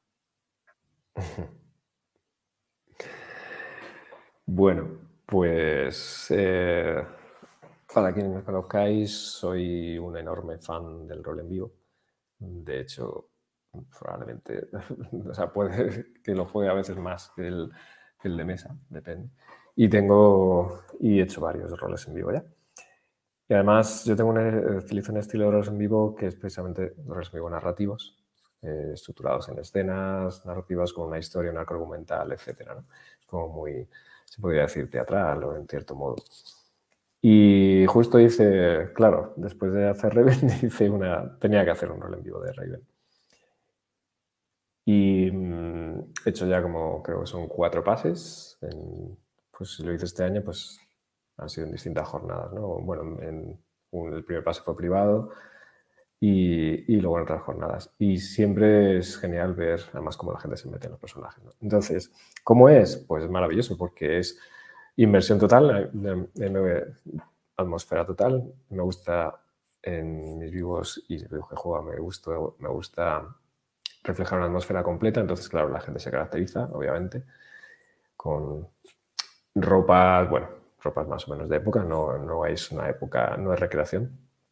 Pero luego juego también con las luces, hay luces de distintos colores y según, no, por ejemplo, el otro lado lo reflejo con un tono azul y todo con una máquina de niebla va a reflejar la niebla. Entonces, en las escenas en las que aparece, cada vez que aparece la niebla es, es peligroso, porque es un momento, la niebla es peligrosa. Y, luego, y la música, la música es importantísima, ¿no? Cada una de las escenas tiene una música específica para sumergir todo en, ese, tono. Y luego la historia, la historia que tiene eh, mucho drama. la verdad es que el vivo que hice de, Riven en concreto, quería haber metido una mezcla en plan de mitad terror, mitad drama, creo que me ha quedado un 90% drama, 10% terror, si digamos. Pero bueno, la atmósfera te sumerge en todo muy oscuro, como muy en penumbra. Y es una historia centrada en, los personajes, en la familia Corvus, ¿no? Familia Corvus con la familia Custodia y todo un drama familiar y unas maldiciones por detrás con fantasmas. Y para mí es, fue maravilloso el ver, el ver, el poder plasmar en vivo una, ambientación que había desarrollado, que había jugado en mesa y, y, bueno, que la gente que también había jugado, porque la primera partida fue con gente de la campaña de testing y otras personas, era como poder representar sus personajes. ¿Qué ocurre? Hay cosas que tienes que adaptar, ¿no? Ahí no está más diluido el, el, el hecho, es un poco pensando como está lo que contabais de vuestra campaña, pues a la hora de plasmarlo es otro medio. Entonces no, no tienes ficha como tal de, de, acciones y tal y cual, eso no es relevante, las reglas no son relevantes. Lo que cuentan son las historias de los personajes, ¿no? De hecho, tiene asociado un concepto de si eres el demente y tal, pero eso no es importante. Lo importante es la historia que te cuenta. ¿No habéis jugado rol en vivo alguna vez aquí? Mm. No. Vale, Jack sí. Bueno, pues en rol en vivo lo que te suele entregar es tu hoja de personaje, pero tu hoja de personaje es, tu historia. Es una historia con conflictos que puedas tener, tus motivaciones eh, y relaciones con otros personajes. O sea, a ver, hay vivos que tienen reglas, los que puedan ser más de sandbox o de combates y tal, pero este no es el caso. Entonces, lo que importa es la interiorización de esa historia, ¿no? Y esto es toda la maldición. Además, eh, utilice Está basado en el poema del cuervo, además, con lo cual vivo se llama Lenore. Entonces es como el drama de, por qué el poema del cuervo es de alguien que está recitando y, añorando a su amada muerta, ¿no? Pues, pues el vivo viene a ser en plan de, bueno, eh, ¿por qué murió su amada? Y resulta que es Lenore Corvus, por tanto, es, no es que muriese porque sí, sino porque había todo un tema de la maldición detrás. Entonces, eh, básicamente es coger la esencia de Raven y dejando de lado reglas, sino acoplarla a lo que es la narrativa. Y eh, aparte está el custodio ahí también, es uno de los personajes de quien lo juega. Es una experiencia, a mí me gustó mucho. Algún día que haré algún otro, estaría muy bien hacer un vivo de Riven más largo, en plan de, imaginaos, en una mansión, alquilar realmente una de estas casas tipo mansión que hay y poder jugarlo por la noche. Eso requiere mucho más despliegue e inversión y todo, pero bueno, es, es algo que estaría genial poder hacer. Yo os animo a que juegue rol en vivo cuando podáis. Hay, es toda para una charla totalmente distinta. O sea, para tipos, hay muchos tipos de rol en vivo. Yo opto por el atmosférico, inmersivo, etcétera, y narrativo y tal. Ese es el guay, es el que mola bastante, pero hace ya mucho tiempo. estaba en una asociación que hacíamos y organizábamos muchos y cuando me vine a vivir a Madrid ya dejé de estar en la asociación. Entonces ya... Ah, qué mierda. Sí, todavía organicé un par en The Murder Party, que es un macro rol en vivo al final relacionado con un propio investigador es más importante la investigación del asesinato que el propio rol. Excepto para los NPCs, como nosotros, que los NPCs obviamente tienen que estar interpretando todo el tiempo. Claro. Eso está, está muy bien. En, hay jornadas, las jornadas te den en Tierra de Nadie y, hay muchísimos roles en vivo, por ejemplo. ¿no? O sea, no sé si habéis visto alguna vez, pero bueno, rolea tal, de distintos tipos además. O sea, las LES, incluso, las LES siempre suele haber alguno, lo que pasa es que tiene como 15 o 20 plazas y allí vamos cientos de personas, entonces es bastante difícil. Sí, de todas maneras, claro, suelen ser más en exterior, tal, probablemente, hombre, para probarlo bien, pero es mejor más jornadas donde hay más jugar distintas salas y tal. O bueno, si queréis probar vivos de fin de semana también, y esas cosas. Pero vamos, sí. River en vivo es toda una experiencia. Pues bueno, vamos a seguir por aquí, que hay más preguntas de Eli. Ah. Y, me, gusta esta pregunta que va para Sergio. Sergio, ¿qué opinas de lo que Jack cayó hacía con Emily? ¿Cuántas veces me has deseado lanzarme al maestro? Cuéntame. Cuéntanos. Em, pues a veces sí que le estaba agradecido porque le daba una personalidad y una calidez a Emily que Gabriel apreciaba mucho, pero a veces efectivamente quería matar a Jack por lo que estaba haciendo con mi hermana, que la estaba usando. De hecho, hay una, eh, un momento en concreto, al final de, de la campaña, que la usa como una herramienta a su disposición y ahí fue en punto de decir, mira, y aparte cómo la hizo desaparecer, también fue muy, muy difícil de llevar. O sea que mm, lo que opino es que mm, mm, igual no debería haber tenido tanta manga ancha para, para usar a mi hermana, pero es, es su NPC y, y así ha disponido de él. Eso es, he usado a los NPCs como NPCs y no a los propios jugadores, que, en alguna campaña me lo dijiste y se intentó evitarlos entonces.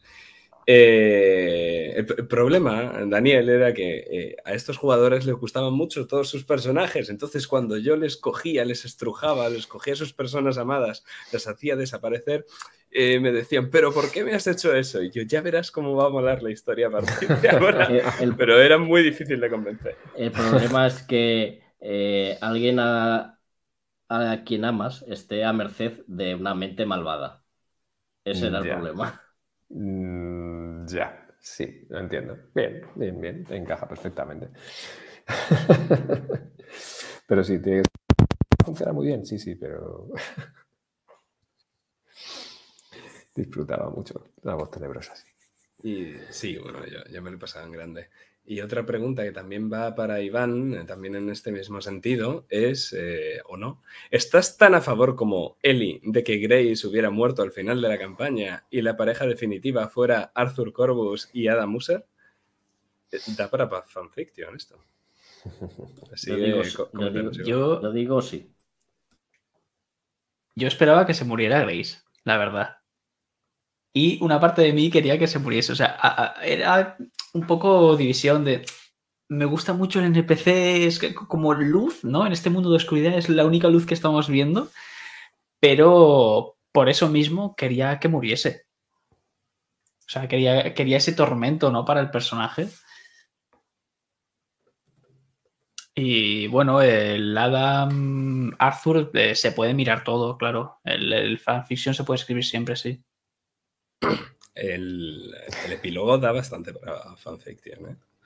Sí. Ahí siempre es bien. Sí, sí, ahí con, con, Adam que justo te va a entregar a su hermana y, le dice, pero seguro que quieres.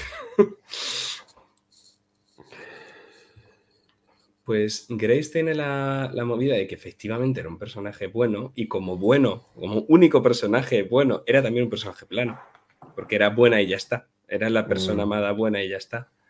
Y, sí, podría haber matado a esa persona, pero me resultaba más interesante eh, que en lugar de matarla directamente, eh, el hecho de que enfermara. ¿no? Al final era el, eh, el, espejo de Arthur, ya que Arthur enferma todas las cosas que están alrededor, que Grace enfermara.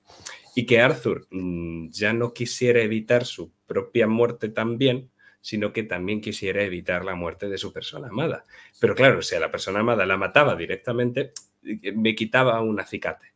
¿no? Sobre todo era un acicate que yo podía ligar con la trama, más concretamente con el libro. Si el libro puede hacer que los que se estén muriendo no se mueren y automáticamente la mato, pues eso. Además, la muerte en Raven es solo el principio. Entonces, matar a Grace habría significado que la tengo que sacar como fantasma también. Entonces, dejarla en coma, como hice, me parecía lo, mejor hasta, hasta el final. Recordad que la enfermedad, la peste que hay en, en Raven, es causa de Stephen Corbus, que se está alimentando como larva de eh, los habitantes de Raven. Entonces, es el hecho de que Stephen muera el que hace que Grace viva. Si Stephen hubiera sobrevivido, Grace habría muerto, víctima de la larva. Qué terrible. Nada como hacer Así que al final- personajes. Sí, pero al final de que depende de, de decisiones y de consecuencias. O sea, no todas las decisiones están tomadas a libre albedrío mío en función de esto tengo que apretar aquí, esto tengo que apretar acá. Algunas sí, eh, eso lo, confieso. Hay veces que, que sí. No, pero eso está, eso está ideal, eso está ideal, efectivamente. Que tenga que ver con las consecuencias, con las decisiones. Bueno, yo creo que ya sí me tengo que retirar. Y, pero la verdad es que ha sido un placer estar charlando aquí y conocer esas ventanitas a, a vuestra, a vuestras historias Corvus, que me han encantado. Así que nada. Y no sé, yo puedo, voy a hacer una preguntita y es, eh, ¿y ahora qué? Bueno, ¿Vais a seguir a jugar? mm, No sé si esta historia es continuable o, o os planteáis continuarla o os planteáis jugar más Raven o como en estos personajes o con otros. ¿Cómo está la cosa? Mi Roxanne ya ha dado todo lo que tenía que dar de sí. ¿La quieres dejar ahí? Sí, No. sí. Es que lo siento si hay alguien por el chat y eh, que se tape los oídos, alerta spoiler. Me morí del todo. Se quedó en el. Crucé en el al otro lado y desaparecí también del otro lado. Me sacrifiqué por salvar a Arthur. Se quedó en, en el Maelstrom donde están las almas y los cuervos. Ahí está Roxanne ahora. Ay, ay. O sea, de- Pero con mi ahí Stephen no- para siempre se vino mi amor conmigo. Entonces soy Sí. feliz. Aunque hay otro personaje Corvus que aún vive. O sea No. que podría, podría, Eh, podría reengancharse Eh, con él. Emily sigue existiendo en- y está, eh, está cerca de los hermanos. Yo con, si seguimos lo que sería con esta línea de, de la historia, con estos personajes, con Arthur y Gabriel, yo preferiría quedarme fuera porque yo, eh, de hecho, es mi estrella de la, de la campaña. Amo demasiado a Roxanne, lo siento. Es, es una diva, es, creo que es uno de los mejores personajes que, que he tenido. Me, me ha enamorado tanto que lo que sí, yo sí que deseo, y es mi deseo de la campaña, que mm, si se juega Raven otra vez, que aparezcan estos nombres, que el nombre de Roxanne, Arthur y Gabriel Corbus no caigan en el olvido y hablen de nosotros, aunque sea a modo de leyenda, a modo de contar nuestra historia de amor o a modo como em, destruimos a Yakuf o cómo viajamos a Sion, que se, que se hable, ¿no? Si volvemos a estar en mesa, que quiero que los NPCs me hablen de mis hijos y, y- y de Roxanne. Eso molaría. Me, me encantaría. Incluso con la ambientación normal de Raven, el tema de realidades paralelas. Sí, sí, la ambientación normal, pero que se hable de cuenta la leyenda que Cuenta hubo la una historia. vez una Corvus que tuvo dos hijos, los únicos que llegaron a salir a flote porque estaba maldita dos veces. O sea, yo si alguna vez volvemos a jugar en esta mesa Raven y me hace referencia a Roxanne, o sea, yo ya. Ya está. Claro, hay, un- hay una cosa muy interesante en la biblioteca de la familia Corbus, siempre hay crónicas de, de antecesores y antecesoras que tías, puede aparecer ahí. Mira la historia, o un cuadro, un retrato en la galería, yo qué sé. Hay millones de posibilidades. Pero sí, la verdad es que Es que- Roxanne, para que la historia perdure. además- Roxanne además era una mujer con decirte que en nuestro caso eh, Lord User era el alcalde del pueblo y Roxanne llegó y lo primero que dijo era que le iba a quitar el puto puesto de alcalde y que ella iba a ser la alcaldesa de Raven. O sea, eh, ese es el nivel de Roxanne que de hecho, bueno, alerta spoiler otra vez, eh, Arthur lo acaba consiguiendo y se acaba convirtiendo en, en alcalde de, de Raven y pone un nombre, el nombre de su madre a una de las calles de Raven, que es el mejor homenaje que puede tener Roxanne en, en, esta, en esa pospartida que ella no pudo estar, pues porque se sacrificó por sus bebés. Es lo que tiene. Pues Jack dejó la ventana abierta, ¿no? Eh, con ese final eh, a, posible continuación, pero eh, a mí me gustaría explorar otros personajes porque es que cada arquetipo da mucha chicha. O sea, a yo los leo y digo, quiero jugar todos. Entonces, quedarme con este todavía, sino, quiero exprimir otros. Además, una forma de, de si la historia se la queda en un punto que te gusta, para, bueno, se deja ahí. Igual, como dice precisamente, vale, pues que se mencione lo pasado, ¿no? También he de decir que si jugamos con los mismos personajes, podemos satisfacer la, el deseo de Eli y el mío de que haya un romance entre Adam y Arthur. Y eso estaría bastante bien. Yo voy a ser la, oveja negra. Eh, sé que dejé el final abierto. Sé también que por qué lo dejé abierto, ¿no? Las claves del terror que hacen que, pese a que todo parezca que está bien, se vea una mano como último plano antes de salir los créditos. Eso fue un poquito lo que pasó en el, el epílogo. Es muy, feliz. El epílogo es una boda y, luego un reencuentro de, dos hermanos. el epílogo es una cosa buena, pero aún así yo tenía que meter esa notita Además, recordando a los corvos de que la maldición no ha sido rota, o sea, siguen atrapados en ese ciclo de los dos hermanos y un libro y demás. Entonces puede que eh, el libro del gusano haya desaparecido, pero el gusano sigue, sigue presente de cierto modo. Y pese a que yo tenía que meter eso, eh, igualmente eh, no, a mí no me gustaría continuar. me, parece que ha quedado muy bien. ¿Sabes cuando hay una película que van a sacar una segunda parte y dices, no, ¿por qué? que no saquen la segunda parte. Qué necesidad, ¿verdad? un reboot, un Gladiator 2, ahora, en serio. Pues no. Entonces, otra historia, pero mencionando a los que aparezcan las técnicas de mira lo que pasó en, tal momento. Eso sí que molaría. Yo estaría encantado de, verlo. Si, en algún momento, obviamente, entiendo que se necesite cambiar otras cosas y tal, pero suena interesante, nunca se sabe. Si volvéis a, retomar Raiden. Ya diréis. Bueno, ahora ya sí me retiro, os dejo que habléis tranquilamente de cosas más, de, más concretas de los personajes que yo me pueda perder. Un placer, Daniel, que has estado con nosotros. Muchas pues gracias por pasarte por aquí, por contestar las preguntas, por la charla, por todo, Daniel. Pues igualmente, estoy encantadísimo. Además, me ha fascinado muchísimo el amor que le habéis puesto a la historia, a los personajes y a todo. Así que, y con un toque tan, tan, tan personal. Así que nada, ya no, sé, nos vemos a otra charla en otro momento, o ya os veré si se hacen partiditas. Que descanses. Igualmente. Un placer. Buenas noches. Un placer.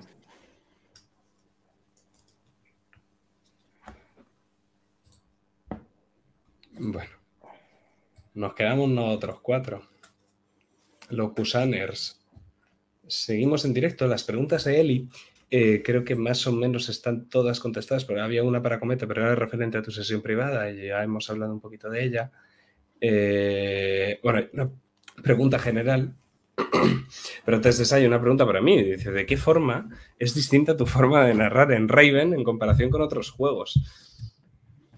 Buena pregunta, buena pregunta, buena pregunta. Al final yo creo que hice, mi propio estilo narrando Raven, entonces ahora me, resulta un poco complicado el pensar cómo dirijo cuando no dirijo Raven, porque por lo menos en cuanto a tono y, todo esto, intento imitar el tono del manual en el que está escrito, intento imitar el género, eh, ¿no? muchas veces la sobreadjetivación y todas estas cosas. Y en lo que respecta a dirigir, pues siempre intento dar ese todo, siempre todo, eh, ese tono de terror, ese tono de, suspense, no tanto escenas de acción. Aquí en Raven pues, no ha habido. Ya sabéis que me gusta de vez en cuando meter acciones de escenas de acción, incluso en los momentos más insospechados, como en el exiliado alemán.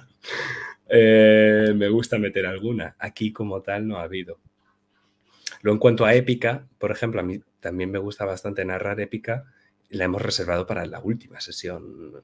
Bueno, quizá un poquito en el acto 3 ha habido algo de épica, pero, pero ha estado muy concentrada al final. O sea que, que ha sido, joder, una campaña de terror. Es que Sergio me ha, estaba presente en Estrellas Anónimas. Estrellas Anónimas tenía terror, pero, pero yo ahí estaba dirigiendo investigación y la forma en la que se dirige eh, esa partida, o incluso en esos terroristas, también pasaba, ¿no? En Operación Vidas. La forma en la que yo dirijo, pues es quizá más, eh, más desenfadada, quitando que yo no soy un máster desenfadado en casi ningún momento.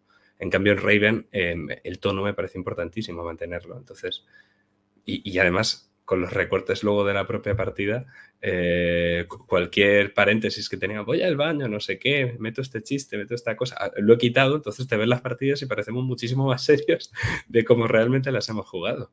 Y a mí me gustan así. Así que, sí, lo de la palmada obviamente también lo cortamos. Así que, pues nada, eh, eso es un poco la forma de narrar yo creo que tengo para Raven y, que no tengo para, otras cosas. No soy. Sonrío de forma cabrona también, como, como cuando dirijo Cool. Yo creo que no, no, no tanto. Cabrona no. El adjetivo es asqueroso.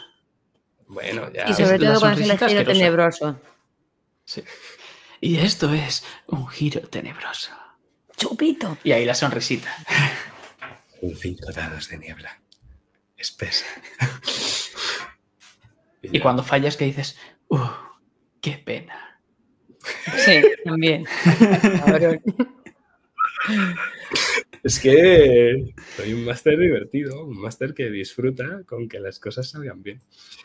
Y ya tenemos la última pregunta de Eli, que nos pregunta qué pasa con los primos en Raven.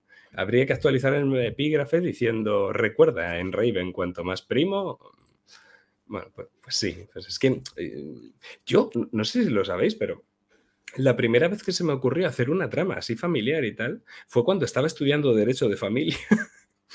estaba estudiando Derecho de Familia, estaba con los testamentos, las sucesiones, los hológrafos, los intestados, las legítimas, los, los legados. Y de hecho, literalmente, de los legados sale el legado del gusano. Yo estaba pensando en temas de familia y, y sale de ahí. Entonces, claro, con estos temas de familia, incestos y además eh, nos lo llevamos a un momento decimonónico, ¿no? En el que el, ya el sexo como tal es escandaloso, imagínate, eh, de, este cariz, pues es que me parecía doblemente escandaloso. Roxanne se arrimó todo lo que se pudo arrimar, sí. el caso de Roxanne es, es canon. Y toda la rama Usher también se arrimó bastante, pero no a sus primos, no, a sus hermanos. Sí, eso, ya sabéis que fue una cosa que cambié, eh, bueno, que cambié, que se me ocurrió para, la sesión 13. Creo que fue la 13. Pero bueno, vamos a darle el feedback. A ver si acabamos antes de las 12. Yo, chicos, si no os importa, os lo doy, que ya lo he dado ahí un poquito por encima y os dejo porque tengo que bajar a los ferretes y están ya los pobres que no pueden más, ¿vale? Perfecto.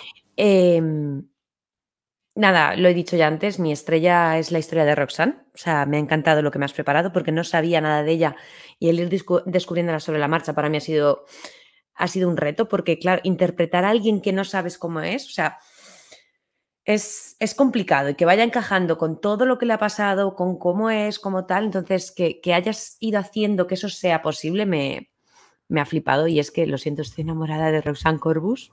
Mm, una, puntualización. Si sabías cómo era, lo que no sabías es por qué era como era. Porque era así, efectivamente, efectivamente, porque era como era. O sea, no podía hacer referencia a nada de mi pasado, ni yo podía buscar en la motivación que tenía Roxanne en, el pasado. Entonces, mm, me, ha parecido, me ha parecido maravilloso jugar a eso. Y por supuesto, mis compis, mis hijos, siempre que, me llamaran la mamá tóxica, pero que se jodan, que encima le han puesto una calle con mi nombre, y cada vez que pasen por ahí se van a acordar de mí y de que no llevan la bufanda puesta. Em, el deseo lo he dicho antes, que si se vuelve a jugar Raven se haga referencia a estos personajes, aunque sea a modo de leyenda. Y no me gusta, lo siento ya, jodete, no tengo. Ponlo como no me gusta, si quieres que no tengo no me gusta. Ya está. Lo haré. Y, y mm, que muchas gracias por, dejarme jugar una vez más aquí en, mi segunda casa, por compartir mesa con vosotros. Muchas gracias a Eli que, nos está haciendo preguntas y que nos ha seguido fervientemente en este el drama de nuestra familia. Y mm, que nada, que nos vemos, que tiro el micro, que nos vemos pronto con más cosas y si no seguro que más tarde, pero que también que nos veremos. Y que ya sabéis que por Discord no me entero de las cosas cualquier cosa importante por WhatsApp. Me voy a sacar a mis perretes. Pasad buena noche, descansad. Os leo el feedback cuando me vuelva a conectar a Discord. Adiós. Adiós. Chao. ¿Queréis comentar algo del feedback de Cometa, aunque no esté presente? no me gusta, no me gusta. Vale, aparte de eso. Eh, pues eh, lo de. Lo de si se juega otra cosa de Raven, eh, que, que, aparezca, ¿no? Como guiñitos, ¿no? Como este, este canal que es el canal de las referencias, aparte del drama. Pues está guay eso. Está guay si, si se toman esas referencias. O eso, o ya en otra campaña, incluso, yo que sé, jugamos alguna mierda de que no tiene nada que ver con Raven y dices que yo que sé, que había una familia con un legado, no sé qué, y lo metes de alguna forma. Hace años pasó. En ese guiñito podemos eh, decir que Adam y Arthur acabaron juntos, porque estoy en este barco con Ellie, totalmente. Puede ser. Pues, eh, si quieres, Iván, comentarnos tú ahora tu feedback. Eh, sí, no, no lo he acabado de poner, pero lo, sé. Eh, mientras, me lo escribas luego. Sí, sí, después te lo escribo, sí. A lo mejor después me olvido y no te lo acabo de poner. pero bueno, como estará grabado, pues la estrella es un poco a los personajes, ¿no? Que, partimos siempre de un punto, ¿no? Eh, Arthur se muere, Gabriel está chiquito y es muy introvertido, eh, la mamá es una tóxica y empezamos desde ese punto y alrededor de estas 20 sesiones, 19 para algunos, pues hemos desarrollado los personajes y ha quedado muy chulo y el Arthur no es el mismo Arthur que vemos al principio o al mitad del camino, o sea, se ha ido desarrollando. Y eso es lo que más me ha gustado, cómo hemos ido cambiando, ido cambiando. Además, eh, también todos hemos tenido muy buenos momentos en, las propias campañas, ya sea a través de partidas privadas, por ejemplo, la, tan aclamada de, de, Roxanne, como en las propias partidas en las que estamos todos juntos, ¿no? Y, y por último, que tengo la música súper alta, eh, todo el trabajo que has tenido, que si quieres se puede llegar a comentar, eh, para adaptar un relato, porque esto siempre dices, ¿no? Es un relato de creación propia. Yo siempre, ¡ah, perro! Eh, que porque el relato es sinónimo de campaña. En Raven, cuando se quiere decir campaña, se dice relato. Sí. O sea, no, no, es que el relato sea de creación propia, obviamente el relato es de King, ¿no? Pero, pero en, es por usar, como uso los términos de manual, digo enigma en lugar de trama privada, pues tal. Entonces eso, el tener que coger y del relato de Stephen King, el de los misterios de gusano, el coger de esas 25 páginas puede ser y hacer todo lo que hemos hecho en este caso has hecho tú, has adaptado, y además integrar nuestros propios trasfondos con estos enigmas personales, me parece que es digno de mención y alabación, eh, por supuesto. Em, deseo, deseo un segundo. Antes, de pasar. Además es que Sergio quizá no lo sepa, pero Iván es el único que sabe todas mis referencias porque se ha leído el relato y se ha visto la serie de HBO. Entonces Iván tiene como toda la información. Le falta quizá leerse el trasfondo de Raven, ¿no? Para saber qué cosas he sacado de Raven y qué cosas he inventado yo. Pero es ahora mismo ¿no? el, que más se puede parecer a, a mí en ese sentido de sabe exactamente lo que he metido las referencias de las que partía, lo que pasa en la serie, lo que ha pasado en la partida, cómo lo he cambiado, lo que pasa en el relato, tal. Por ejemplo, yo también soy un pedante. no, sencillamente tienes esa información.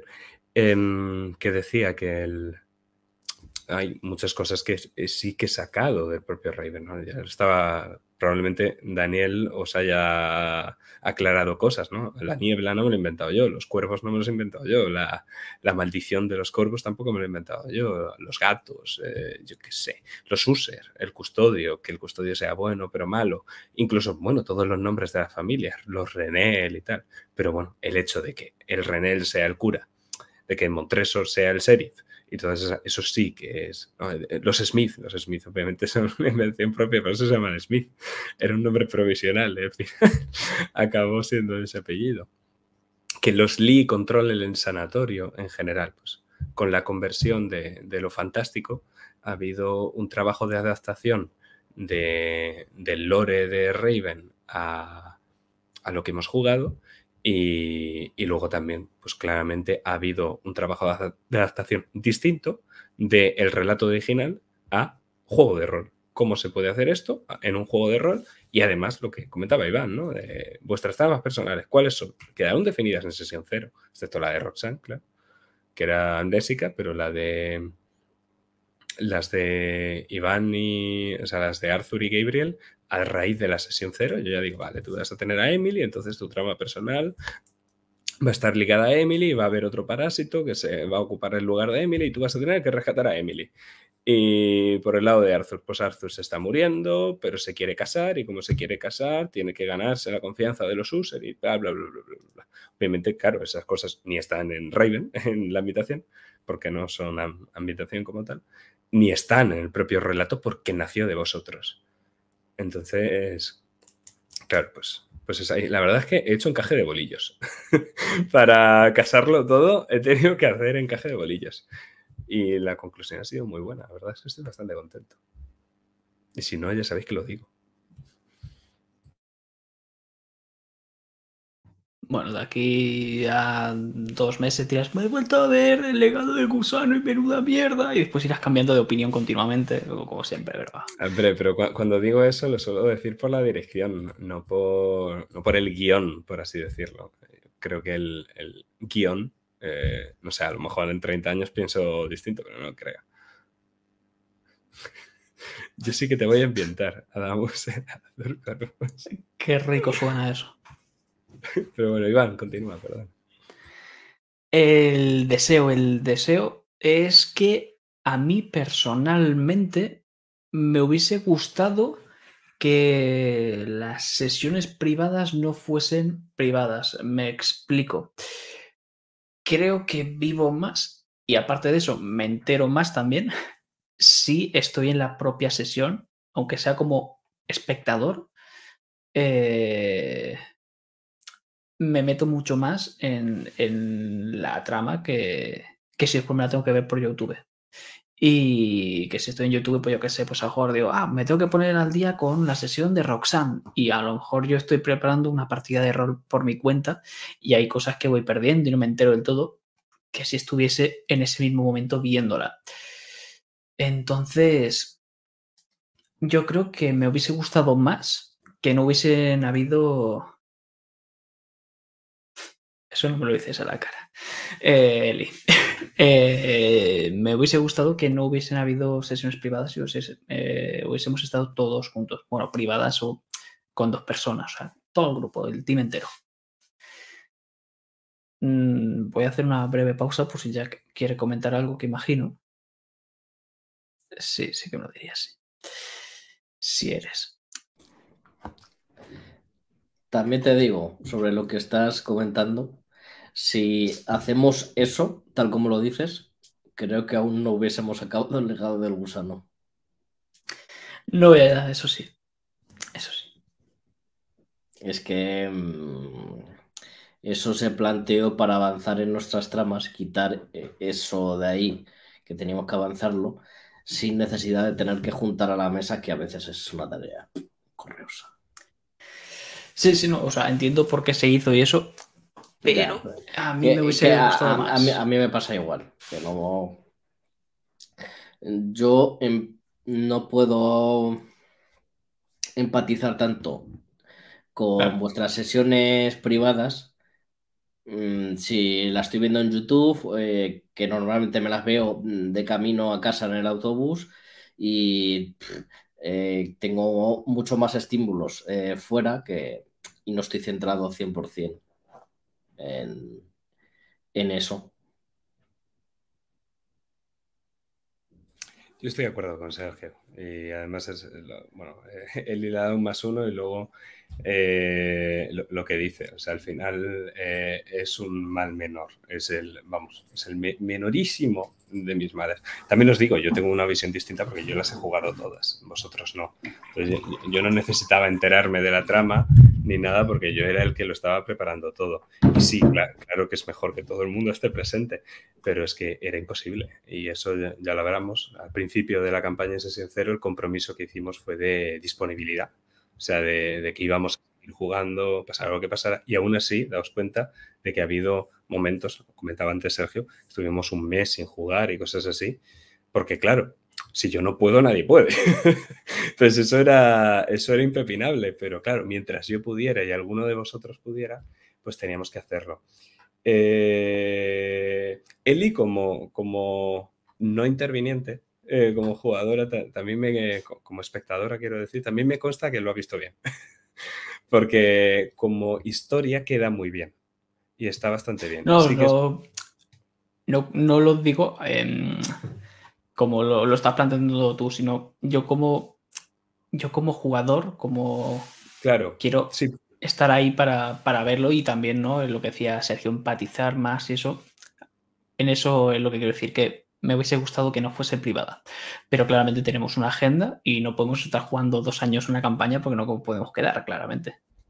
Claro, es que es eso, ni, habríamos acabado. Y bueno, la, la, campaña habría sido mucho más corta porque no habría metido tramas personales tan largas, ni tan ricas, ni tan nada. Y creo que todavía seguiremos jugando.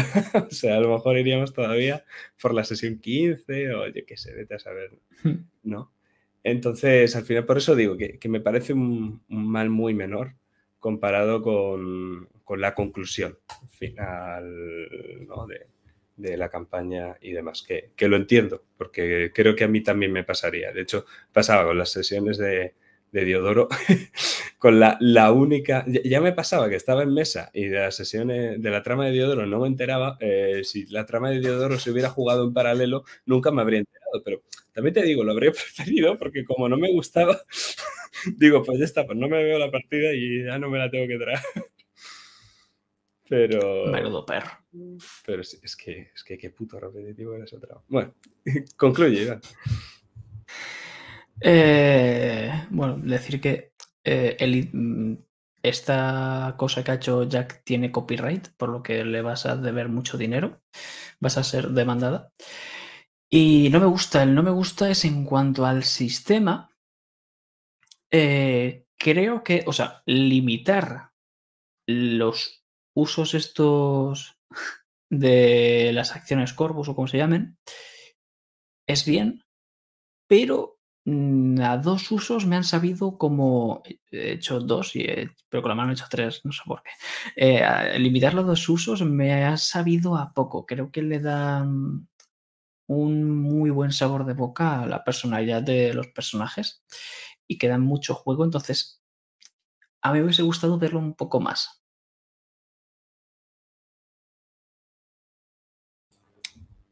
Mm,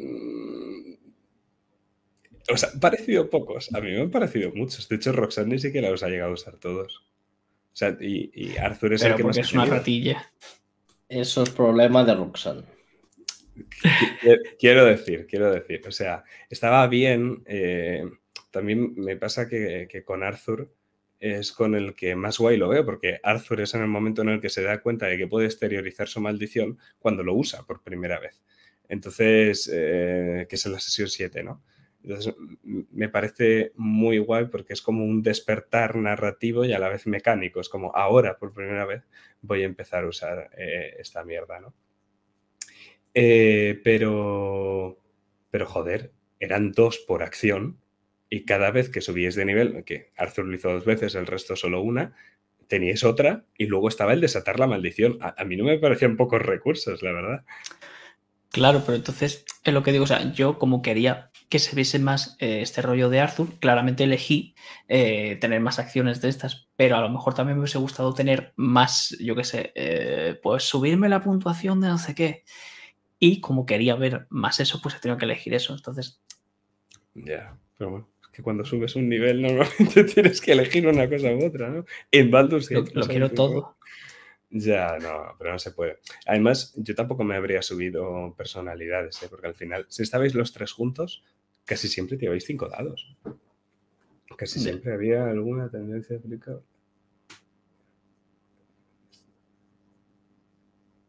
Ay, un segundo, tengo que hacer una cosa. Eh, Sergio, por favor, ¿puedes ir haciendo lo tuyo? Lo tuyo. Haciendo lo mío. Ok. Pero no lo está escuchando. Es que esto me parece súper mal. ¿O lo está escuchando?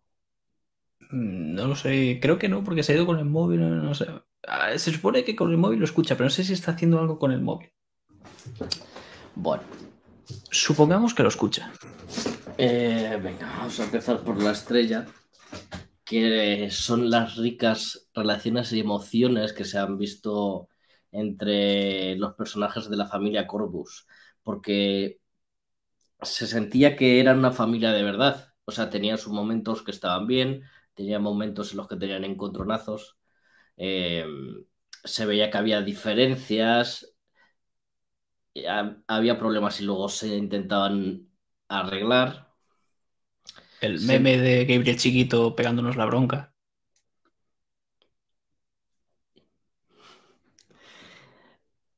Pero, pero me ha gustado eso, que sí que se ha sentido como una familia. Eh, en el exiliado no era tan así. También tiene que ver con que los intereses estaban muy enfrentados en el exiliado. Y em, También creo que el número puede que tenga un poco que ver, ¿no? Una familia de tres es más asequible que la familia de... de cuatro y una que ni siquiera era de la familia.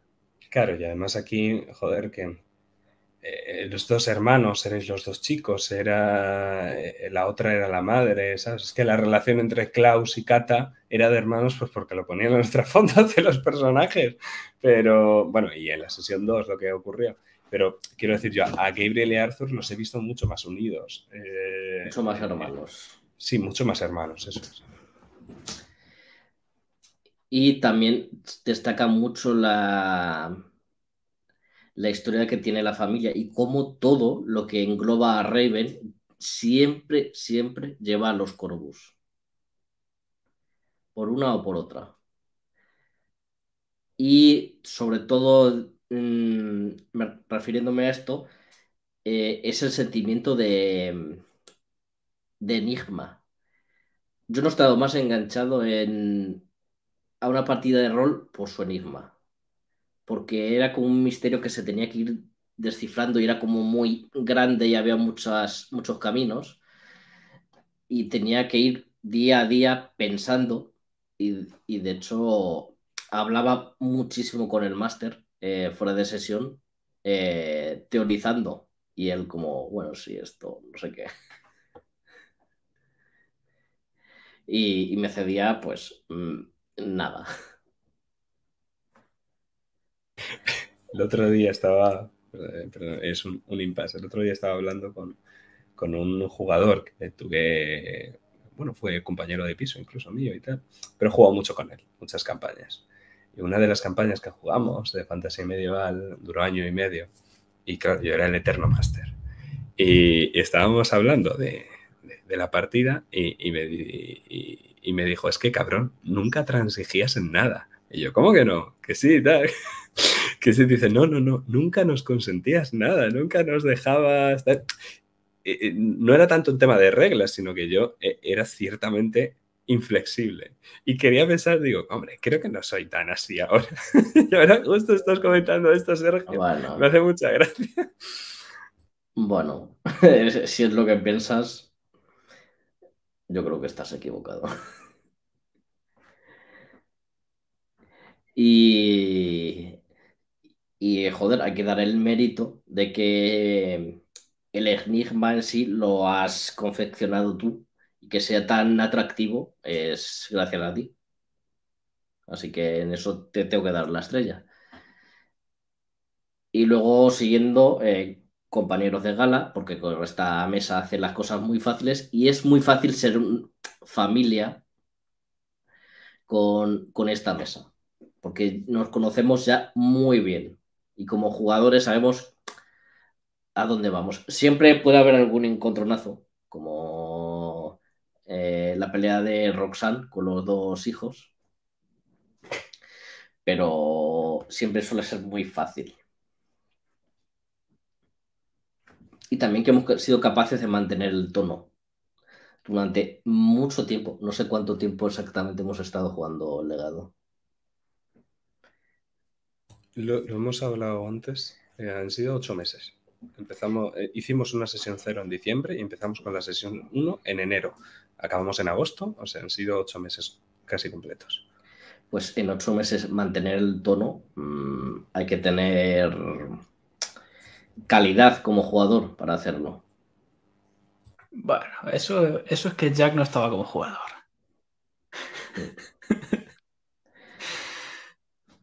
Y eh, nadie lo ha dicho, pero dados bajo la mesa.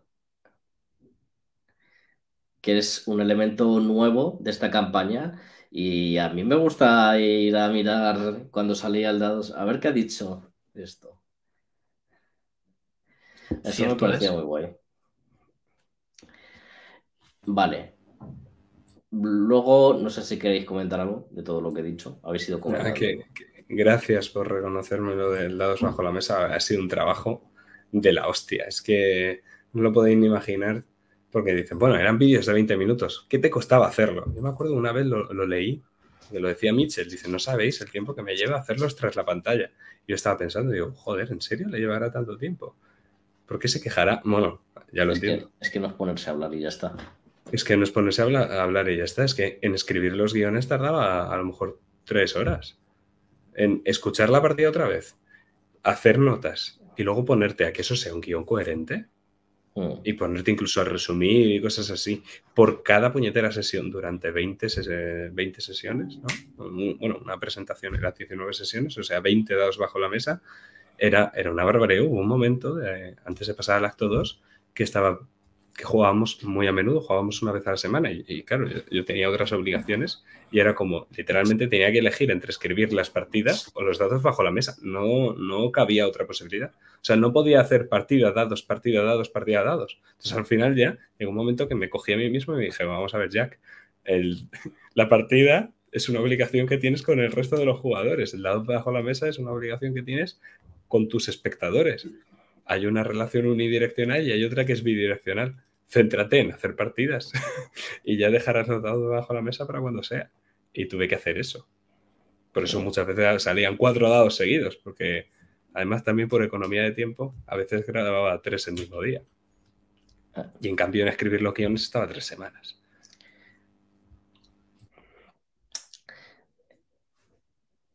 Mm, Deseos, como siempre, pues seguir jugando con esta mesa, que es una mesa de gala. Y en lo personal me gustaría quizás jugar algo más, más cercano, más real, algo que sea un poquito más duro y que esté más cerca de nosotros como personas. Em, un drama quizás más humano y menos quitar toda la fantasía y hacer algo quizá más actual y quizás más Volver a karma, es lo que estás diciendo. Pues. No, Cult tiene elementos fantásticos. Mm, Pero a nivel de, lo que estás diciendo, Es karma, sí. Pero. No sé. Algo. Un drama humano. Quizás me gustaría jugar. A mí en lo personal, claro. Y. mm, mm, bueno, siempre drama. Y encontrar la manera de poder jugar más a menudo, aunque es un deseo que sé que es prácticamente imposible de cumplir. yo me he vuelto Nini para complacer tus deseos, Sergio. Solo, solo por eso. Aunque no sabías que iba a desear esto, te has adelantado mi deseo. Claro.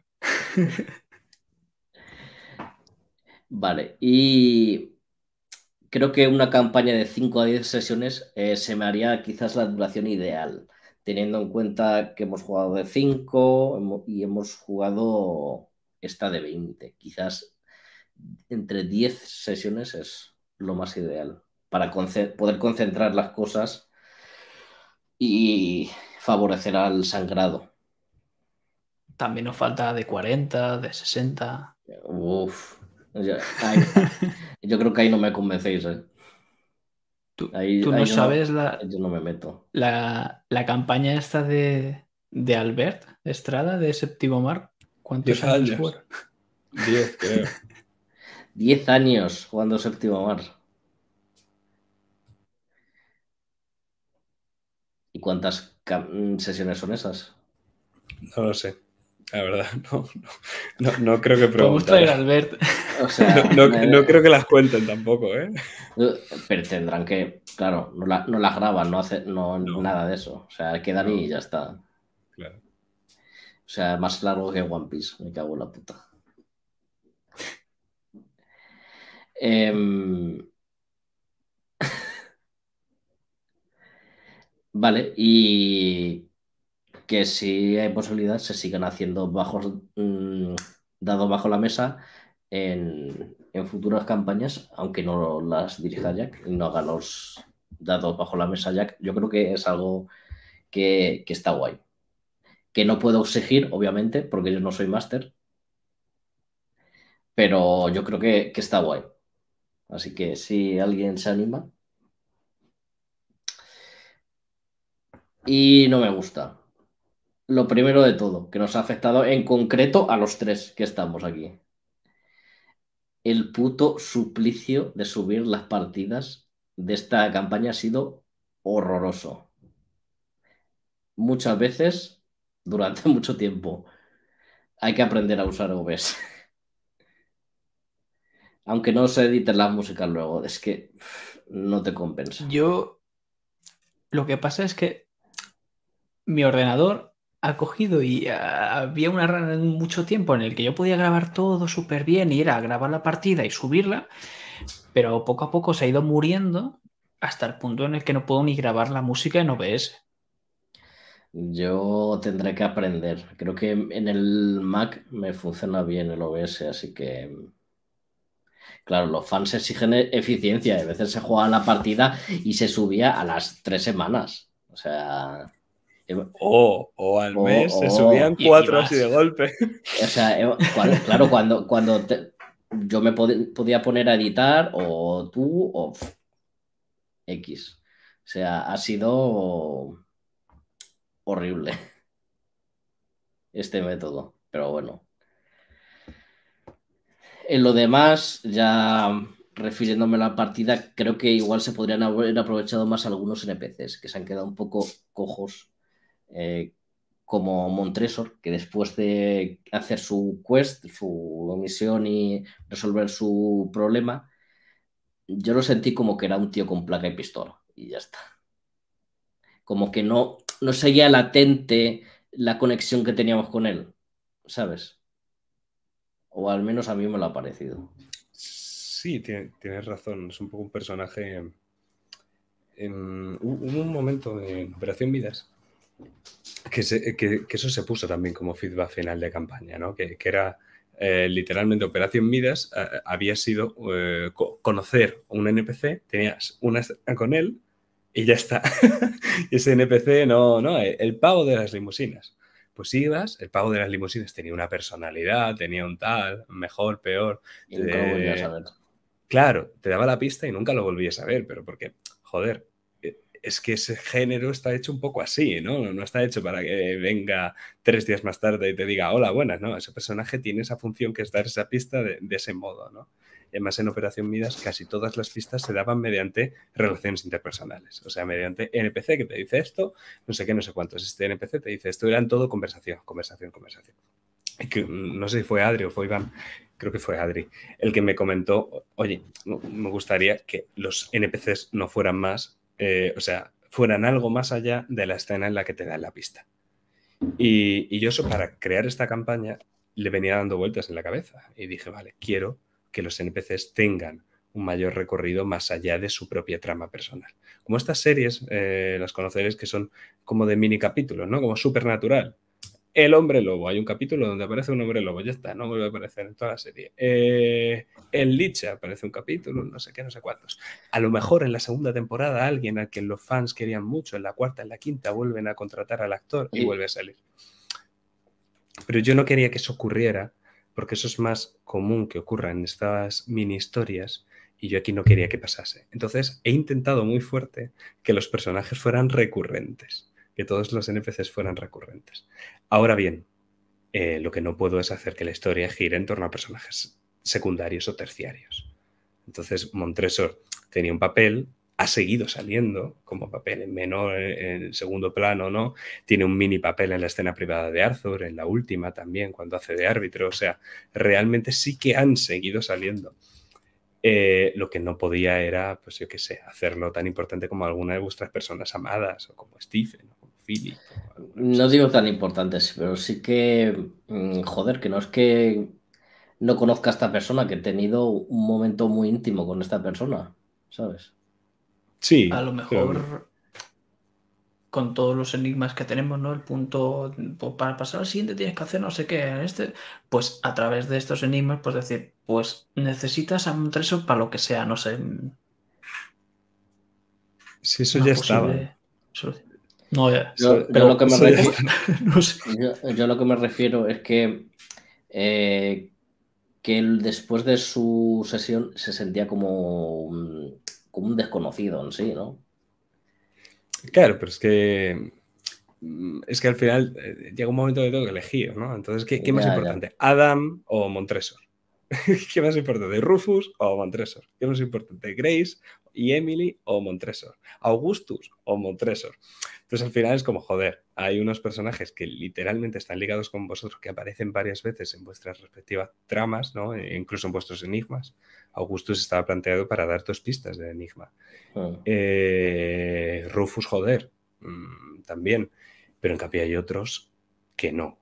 Y con, Montresor, por eso te digo, Sergio, que en el caso de Montresor no estoy tan de acuerdo, pero sí que has puesto en, eh, sí que te veo en el feedback que hay otros que sí que es verdad, que se les podría haber exprimido más, solo que muchas veces, como por ejemplo la señorita Elderson, eh, Madame Tamerlane o incluso Helen, hasta cierto punto, eran personajes que yo planteaba sin un final. Eh, ¿Sabéis? Era como, voy a ver qué hacen con esto y ya está. Y, entonces, en función de lo que hicierais con eso, ocurrían cosas. No ocurrían cosas. Si no hacéis nada, no ocurría nada. Sí, que había que ir a buscarlos más que ellos viniesen a. Sí, pero, pero porque a vosotros se os ocurriera. El padre Renel es un buen ejemplo. El padre Renel se hace su trama, su trama acaba, y en algún momento Roxanne dice: Ostras, ¿y si lo usamos para impedir la boda? Pues ahí está. La importancia que le demos a los NPCs. Eso es. Mm.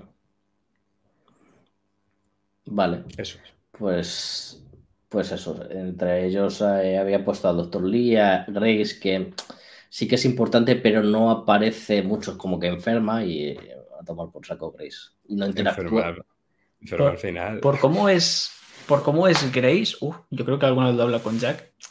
Mm, tampoco podía salir todo el rato o, más no, no, no, todo el rato, pero por ejemplo es que yo le, yo le pedí, es que me haría ilusión que, em, que Gabriel y Grace se conociesen. Ya, pero no podíamos hacerlo todo, si no sí que nos íbamos a las 30 sesiones o a las 40 o a las 60. O sea, llega un momento en el que había que acotar, ¿no? Igual que Augustus era un personaje ligado al propio Gabriel, eh, habría molado mucho una primera interacción entre Augustus y Arthur, sí, pero, pero no, había lugar. Vale. Hmm, y en ese sentido, eh, yo he visto que y he sentido que había cierto desequilibrio con la cantidad de NPCs ligados a personajes eh, porque sí que Arthur tenía un abanico como súper amplio de NPCs que tenían importancia e interactuaban con él. Y Roxanne y Gabriel no tenían tantos. Es algo que he sentido, ¿no? Igual no, es así. La veo, otra vez la partida y no sé todo A ver, yo al menos. Pero eh, eh, sumando a lo que he dicho, con lo que me habéis dicho antes, pienso, igual es que mm, Gabriel y Roxanne no han buscado tanto darle protagonismo a los NPCs que había. Yo con esto he de decir que cuando estábamos planteando Raven y a los personajes y eso, yo a Jack le iba dando bastante feedback e intentaba ayudarle un poco a crear mundo, ¿no? Y decir, pues mira, pues podría haber una sociedad de exploradores. El Usher podría eh, estar con el tema de la sociedad. Podría, me gustaría que saliese un personaje que intentase quitarme a Grace. O sea, yo iba dándole posibles NPCs y estas cosas. Sí, pues para trama. esa es la cosa, que igual tú la has buscado más que, que Cometa o que yo. Y por eso has tenido más. Sí, eh, tiene razón Iván en, lo que comenta, y así fue la creación. Y luego también tiene razón Eli en lo que dice aquí, que Roxanne tiene sentido porque es amnésica.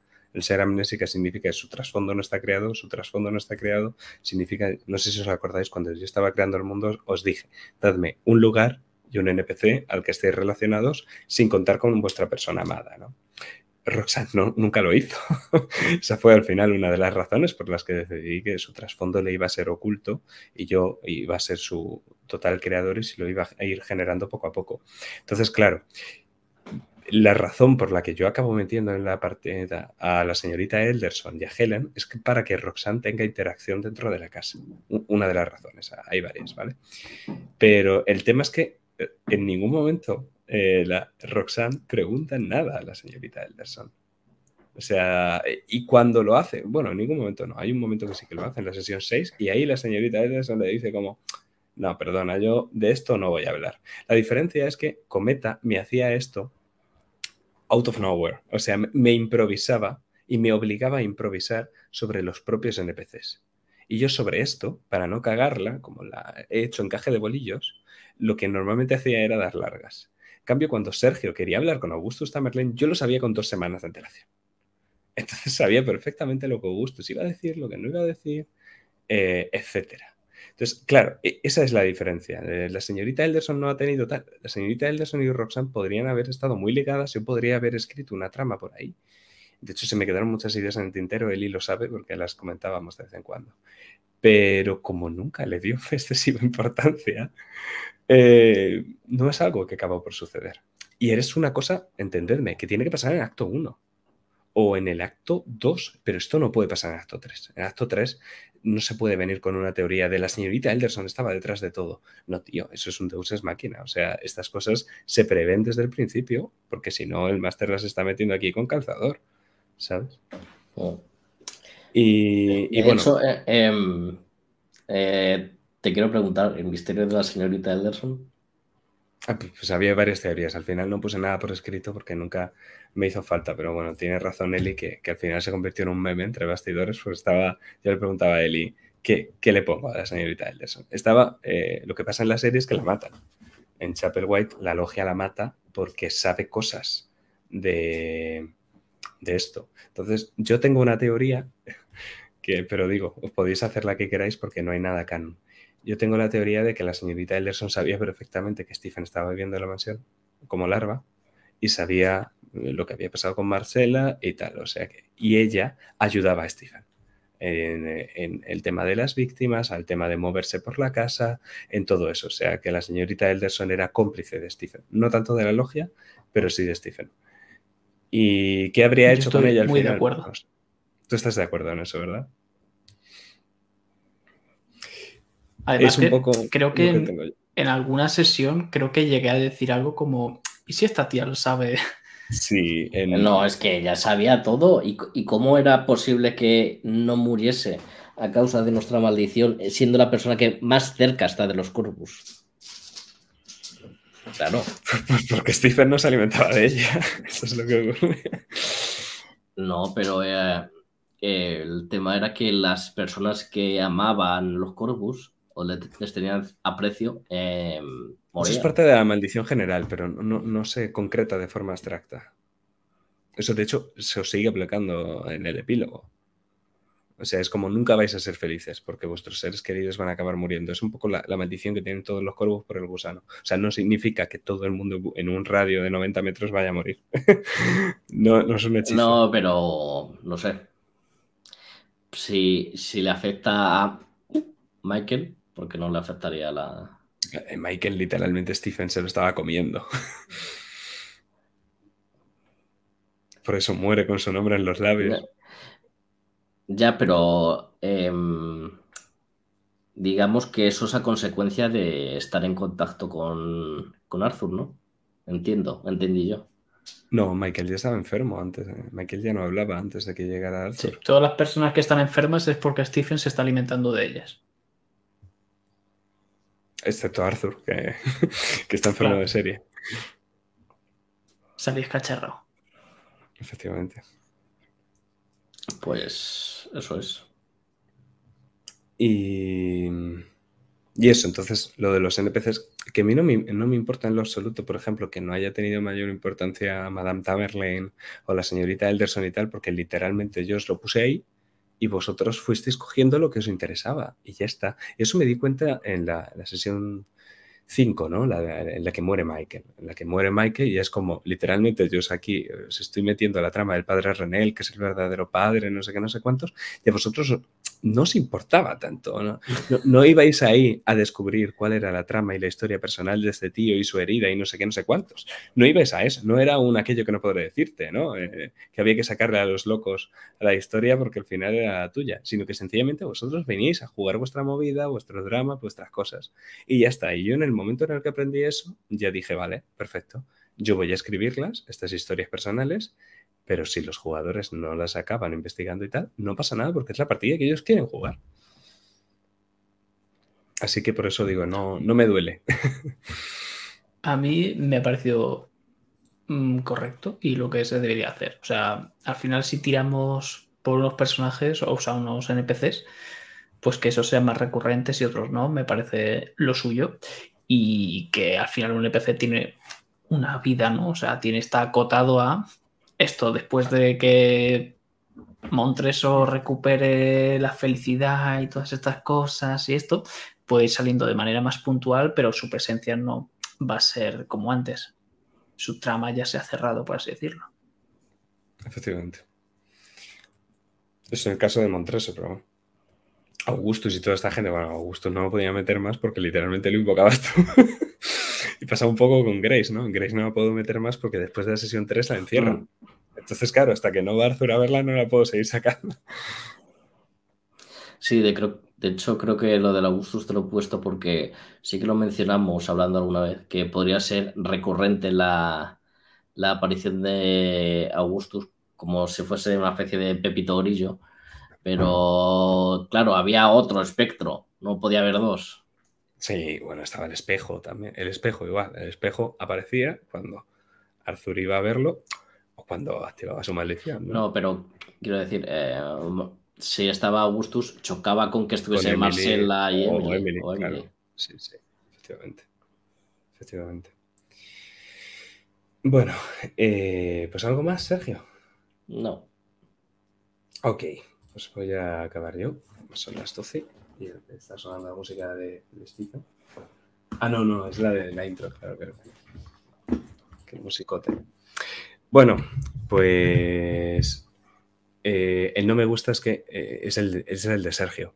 Es el de Sergio acrecentado, ¿no? Eh, Sergio tenía que editar los overlays y tal, tenía que editar todo lo demás, tenía que editar toda la música, tenía que descargarla desde YouTube, tenía que guardarla en el ordenador, tenía que subir la partida al editor y tenía que ir pegando canción a canción, minuto a minuto, recortando aquí, metiendo aquí el bucle, no sé qué, no sé cuántos. Y luego los momentos de me voy al baño, no sé qué, no sé cuántos. Pues digo, esto ya que estoy, pues también lo voy a recortar, la palmada y todas las polladas. Entonces al final yo me lo pasaba bien, muchas veces lo hacía trabajando y no pasaba nada. Y, y me gustaba, joder, que, que, me gusta editar partidas. Pero... Pero no tanto. Pero 20 más los dados bajo la mesa y que luego la cadena de montaje, porque lo que teníamos aquí montado los tres era una cadena de montaje fordiana, como los coches, tardar al final el producto tanto en salir era muy desesperante. y la, la, pobre Eli lo, lo, lo, vivió también como espectadora, en plan, ¿cuándo está la partida? ¿Cuándo hace que la jugasteis? Un mes. ¿Y cuándo va a estar? Pues a lo mejor dentro de un mes, porque esto va como va, hasta que eh, Iván no se pone a trabajar, no me puedo poner yo a trabajar, hasta que yo no me he puesto a trabajar, Sergio no se puede poner a trabajar, y hasta que Sergio no se ha puesto a trabajar, no se puede pasar Iván para que suba la partida. Es que, es que al final es terrible. A ver, al final, al final es eso, esto lo hacemos por amor al drama y no cobramos nada, entonces Y, y Las cosas van a su ritmo. Y por, dar un producto que quede en condiciones. Si no hubiésemos subido las partidas así a tomar por culo y ya, está. Que hay mucha gente que Antes, sí, antes yo podía coger y al menos grabar las canciones. Entonces eso nos ahorrábamos. Después mi ordenador dijo, eh, me muero si lo haces y ya no pude hacerlo. Entonces yo le dije Jack, lo siento. Entonces tardamos eh, mucho eh, más. el pic de esto fue cuando Jack borró una, una edición entera. Bueno, pero eso La 18 era. La de la 18 así, lo borró entero y dijo, me cago en la puta. Creo que fue la sesión final, pero eso se, eso se, eso se arregló esa misma noche, entonces tampoco, o, la mañana siguiente. Y lo que comenta aquí Eli por el chat, ahora lo digo porque forma parte de mi estrella, yo creo que la voy a decir ya, porque, porque bueno, bueno no, me gusta al final. ¿no? La conclusión de todo esto es el trabajo que me he pegado, me, me doy cuenta ahora, me di cuenta ahora de las muchísimas horas que he pasado en, editar, porque al final en crear la partida, joder, como me ha gustado y os ha gustado y tal, pues lo considero worth, ¿no? Pero, pero lo otro es como, ostras, macho, que ya me he pegado todo el trabajazo preparando la sesión, tengo que ponerme a editarlo, ¿no? Pues al final era, era terrible. Y, voy a comentar la estrella. Fue la 19, sí, sí, efectivamente. Eh, dice aquí, fue la final fue la sesión final, me tiré un montón de tiempo editándola. No me quedó muy bien. No, no fue broma, ¿no? Eh, pero bueno, la estrella es la misma que la de Flores. Es la misma que la de Flores y es que yo esta vez he sentido otra vez lo mismo que sentí con Flores.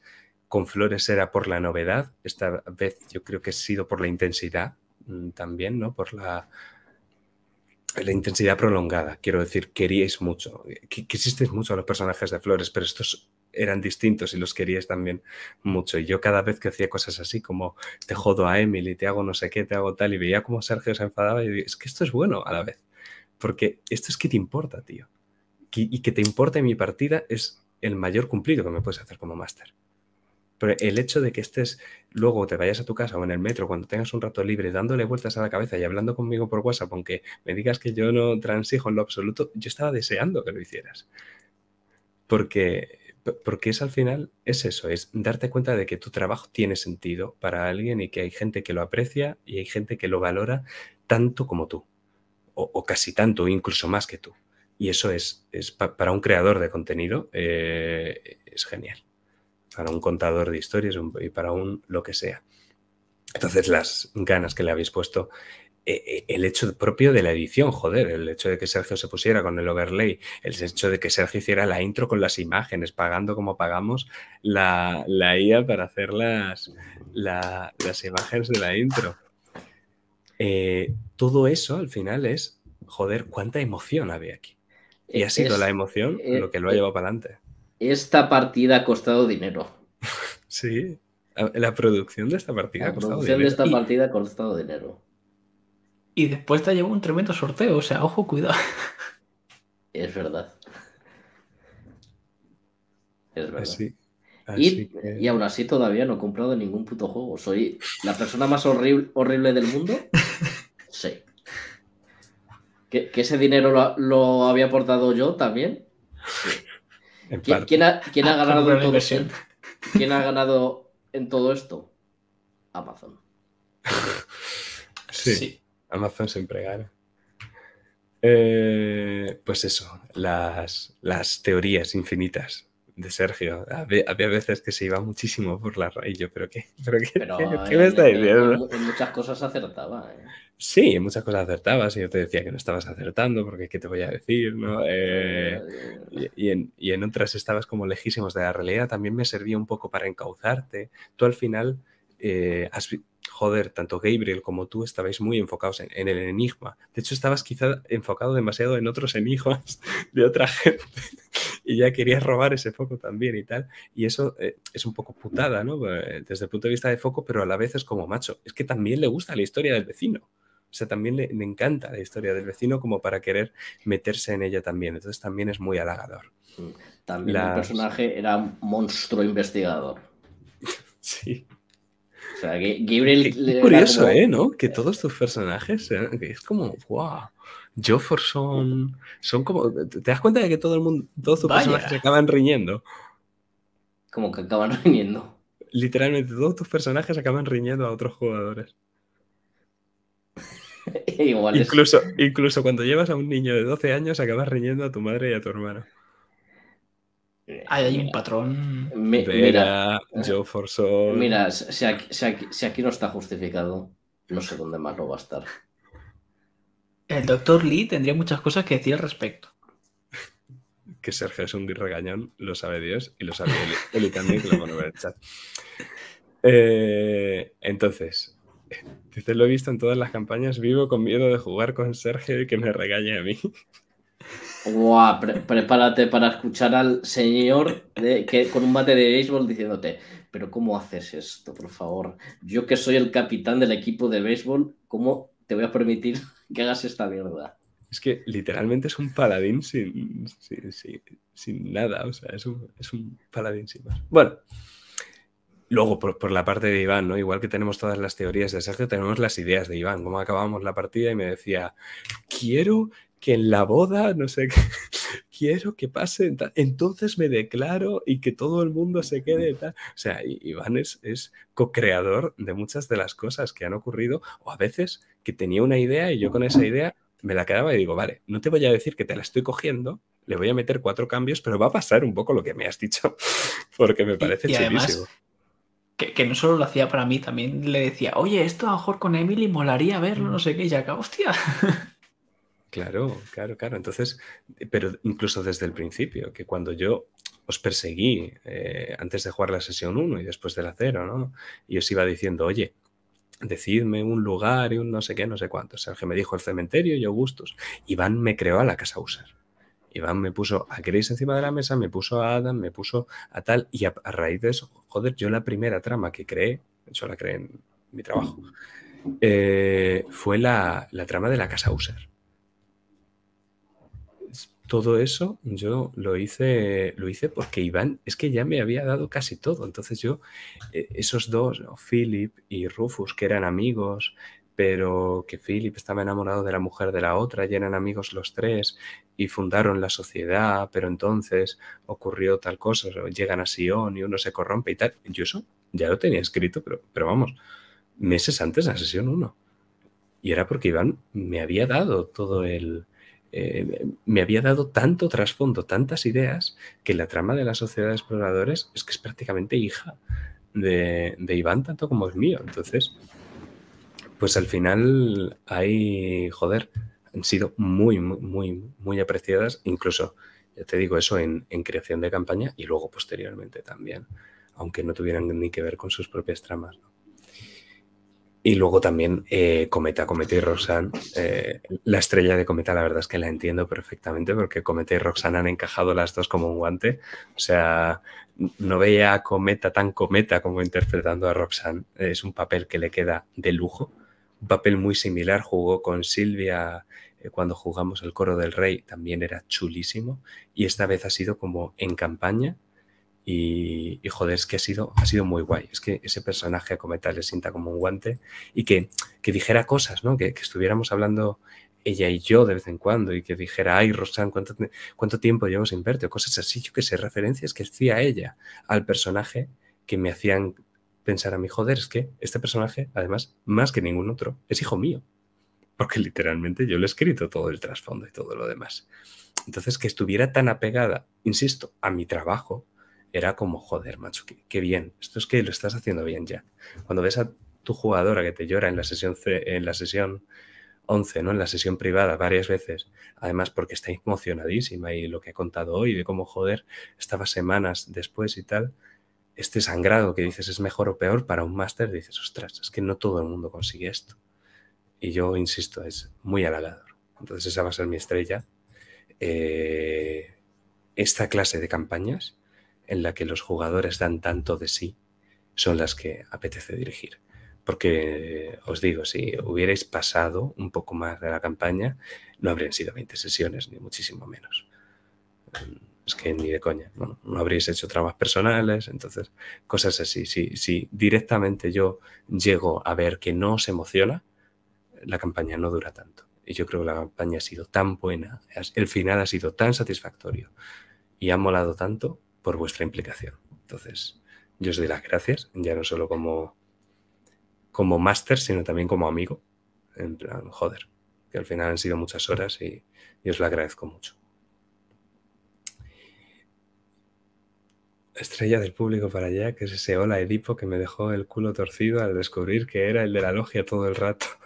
Le iba pillando a Jack todas las tramas salvo esa. Me mató. Sí, sí. Fíjate, y eso estaba escrito desde el momento en el que le dije a Iván, oye, ¿te parece bien tener un espejo?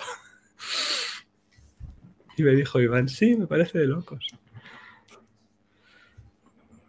Y luego también comentar lo de las voces de los NPCs, Eli. Y, sí, sí, es que ahí también había trabajito. ¿eh? Antes de cada sesión yo tenía grabado un audio con la voz de cada uno de los personajes y me lo ponía para practicar. Y había veces que durante la propia partida me ponía el audio porque ah, tenía WhatsApp abierto, entonces me tenía que escuchar el propio audio.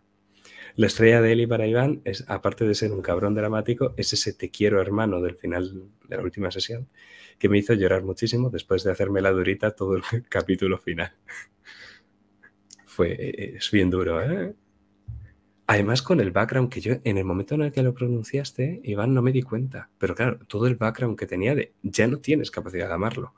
Pero aún así le dices eh, el te quiero, hermano. Es como, ostras, tiene, tiene un background que Eli se dio cuenta y como espectador y yo como DJ, ¿no? La estrella para Cometa es magistral ver al cisne renacer en su flashback con el Dr. Lee, el episodio infinitamente mejor que el de Penny Dreadful en el que está inspirado, yo también lo creo. Y es que el destino hay que salir a buscarlo, efectivamente. Y la estrella de la campaña de Ellie es eh, el, el Emily Te Quiero, eh, porque, porque Emily ha sido el personaje favorito de Ellie todo el tiempo. Y la verdad es que Emilia ha molado mucho, ¿eh? A mí me, ha gustado mucho llevarla. Las ocho primeras sesiones que la llevé, luego se convirtió en un recurso dramático. De hecho, de hecho yo eh, me había apuntado NPC favoritos y canciones y tal. Y el favorito había puesto que no pudo ser objetivo y tenía que ser Emily. Porque aparte que se sentía con una hermana de verdad, es que la conexión que tenía con Gabriel era muy especial y no solo con él, con el resto de, personajes de la familia también. Y, es que era lo que representaba la unión de la familia. y eso nace de la e, sesión e, cero. Em, e, Emily une a la familia. Y eso nace en la sesión cero, ¿os acordáis? Porque Emily fue el primer NPC creado realmente en común entre todos. Eh, estamos con que Sergio quiere tener un fantasma así recurrente, tal. Yo ya pienso para mis adentro, va a ser un parásito, se va a estar alimentando de ti. Vamos a ver cómo es eso de que no te hayas muerto todavía, a ver qué, giro le doy a lo del parásito. Y enseguida, eh, enseguida dijimos, va a ser hermana, va a ser una hermana. Y enseguida ya me puso, cometa por el chat, va a ser eh, mi primera hija y la maté yo. Y entonces es como, guau, brutal. Emilia está conectada con Gabriel, está conectada con Roxanne y me queda establecer la conexión con Arthur. Y eso ya lo hicimos en la sesión 8. Y a partir de ahí, pues bueno, ya culmina ¿no? en la sesión privada última de, Arthur. Pero sí, sí, sí. Hmm, y aparte que sea ella la que le acabe dando el, golpe final al hmm. villano. Decisión tuya. Mm, pero creo que fue muy poético y muy fuerte ese momento. Tuvo mucha potencia. Bueno, pues ya para acabar ya el feedback y ya si eso, que Sergio nos comente si tiene canción favorita o cosas así, que parece que te lo has preparado, ¿sí o no? Eh, eh, se, han cambiado las tornas, ¿eh? Es un poco por lo que voy a decir ahora. y es que lo, lo, he puesto aquí de deseo, no sé si lo habéis leído antes, pero tengo un problema desde mayo o así, es que no me emociono cuando juego el rol. por lo menos no estoy emocionado activamente o pasivamente. No sé, es un poco raro de explicar, pero básicamente no, no, no le veo la gracia, por así decirlo. Eh, me empezó a pasar en mayo eh, y bueno, eso, como que ha habido cambios en mi vida un poco desde entonces, tampoco, tampoco demasiado graves ni muy tal. De hecho, sigo viviendo en la misma casa, lo cual no me suele pasar. Y, y es como que mm, hubo una pausa por ahí del legado del gusano, gorda. eh, tuve que parar yo en mayo por, por temas míos de incompatibilidades. Y claro, cuando ya me, me puse otra vez, digo, vale, tengo que escribir, no era lo mismo. O sea, me ha costado, me costó mucho escribir según qué sesiones. Eh, luego ya como jugábamos y en el momento en el que jugábamos mm, yo todavía estaba emocionado. Y hubo una sesión, creo que fue la, la 16 o, o la, o la 15 o algo así, que joder, que estuve toda la noche, casi no dormí, estuve toda la noche dando vueltas porque esa vez sí que estaba emocionado, llevaba como un montón de tiempo sin estar realmente emocionado y esa vez lo estuve y ya creé como la, sesión 16, 17 y 18 vinieron después de que yo hubiese creado la 15 y ya tenía incluso el final en la cabeza, ¿no? Con cómo se ibais a tener que repartir y, que Jakub iba, iba a ir a por Arthur y que en cambio Gabriel iba a tener que gestionar a la logia y Stephen a, y Stephen a Roxanne. Pero luego, ya os digo, ha ido pasando el tiempo y es que ya ha sido, o sea, ya no veo partidas en general de rol. Eh, antes me solía poner mucho la, música que escuchábamos en las partidas de rol, ya no lo hago. Es como que, empecé a gastar, a usar mi tiempo libre en otras cosas y, como no necesitaba el rol, pues el rol como que perdió el sentido. Y entonces ahora estoy un poquito en ese plan. O sea, lo vengo arrastrando desde mayo. El verano no ha hecho más que confirmarlo. De hecho, este verano yo creo que es el que menos he jugado desde los 14 años. Porque... Y, y ha habido veces, e Iván lo sabe de buena tinta, que yo he estado dos meses en jugar rol y estaba que me subía por las paredes. Esta vez casi que lo agradecía, porque estaba como pensando, bien, no me tengo que esforzar en esto también. No quiero decir Eh, que he acabado quemado. He tenido tus mensajes estos de Discord de llevo 63 días sin jugar a rol. Sí, y es cierto. Y de verdad, joder, que, que me dolía y, y- y me buscaba partidas alternativas y cosas así, y miraba y me apuntaba en cosas online y demás. Y ahora no, ahora es como, no tengo rol, qué bien. Voy a poder dedicar mi tiempo a ver películas, dormir, leer, jugar al Baldur's Gate, no sé, cualquier otra cosa. Como que me apetece más, quizá porque es un ocio menos exigente. Entonces, pues eso es lo que he puesto ahí de deseo. Eh, me problema- gustaría volver a recuperarlo. Dime. El problema es Baldur's Gate. No, pero empezó en mayo. De hecho, no, no es tema de que no me emocione nada, ¿sabes? Porque digo, a lo mejor yo que sé, me he vuelto apático, por lo que sea. Pero no, no, es que hay cosas, por ejemplo, el Baldur's Gate que me ha emocionado mucho. Pero, pero digo, "Buah, cambiaría ahora mismo la. En agosto, ¿eh? ¿Cambiaría ahora mismo mi partida de Baldur's Gate que voy a jugar esta tarde por una partida de rol? No. No la cambiaba, ¿eh? Y, eso, y, yo, y yo cambiaba, o sea, hace unos meses yo cambiaría que si cualquier cosa por una partida de rol. También son etapas. ¿Sabes? Ya, pero es un poco raro, ¿no? Eh, eso es lo que... eh, co- con, Eli lo, Mm. lo- lo- lo estuvimos hablando y Eli me dijo eso. Pero llevo ya varios meses, no me ha pasado nunca, ¿eh? De, los- de los 14 años. No sé, yo por ejemplo tengo etapas que os- estoy muy enganchadito, muy engan- enganchadísimo a algún eh, tipo de música y otras y otras etapas que a otra muy distinta. ¿Sabes? O sea, mm, vas cambiando según lo que te apetece, según cómo estés de estado de ánimo, según el tiempo que tengas. No sé. Ya, lo que pasa es que el rol siempre era una constante, ¿no? O sea, yo igual, con la música soy igual, con los libros soy igual, con las películas, con casi todo el ocio, pero el rol era como, joder, tío, siempre tenía ganas de, jugar. Sobre todo, o sea, eh, el fin de semana pasado jugué dos partidas y me lo pasé bien. Me lo pasé bien.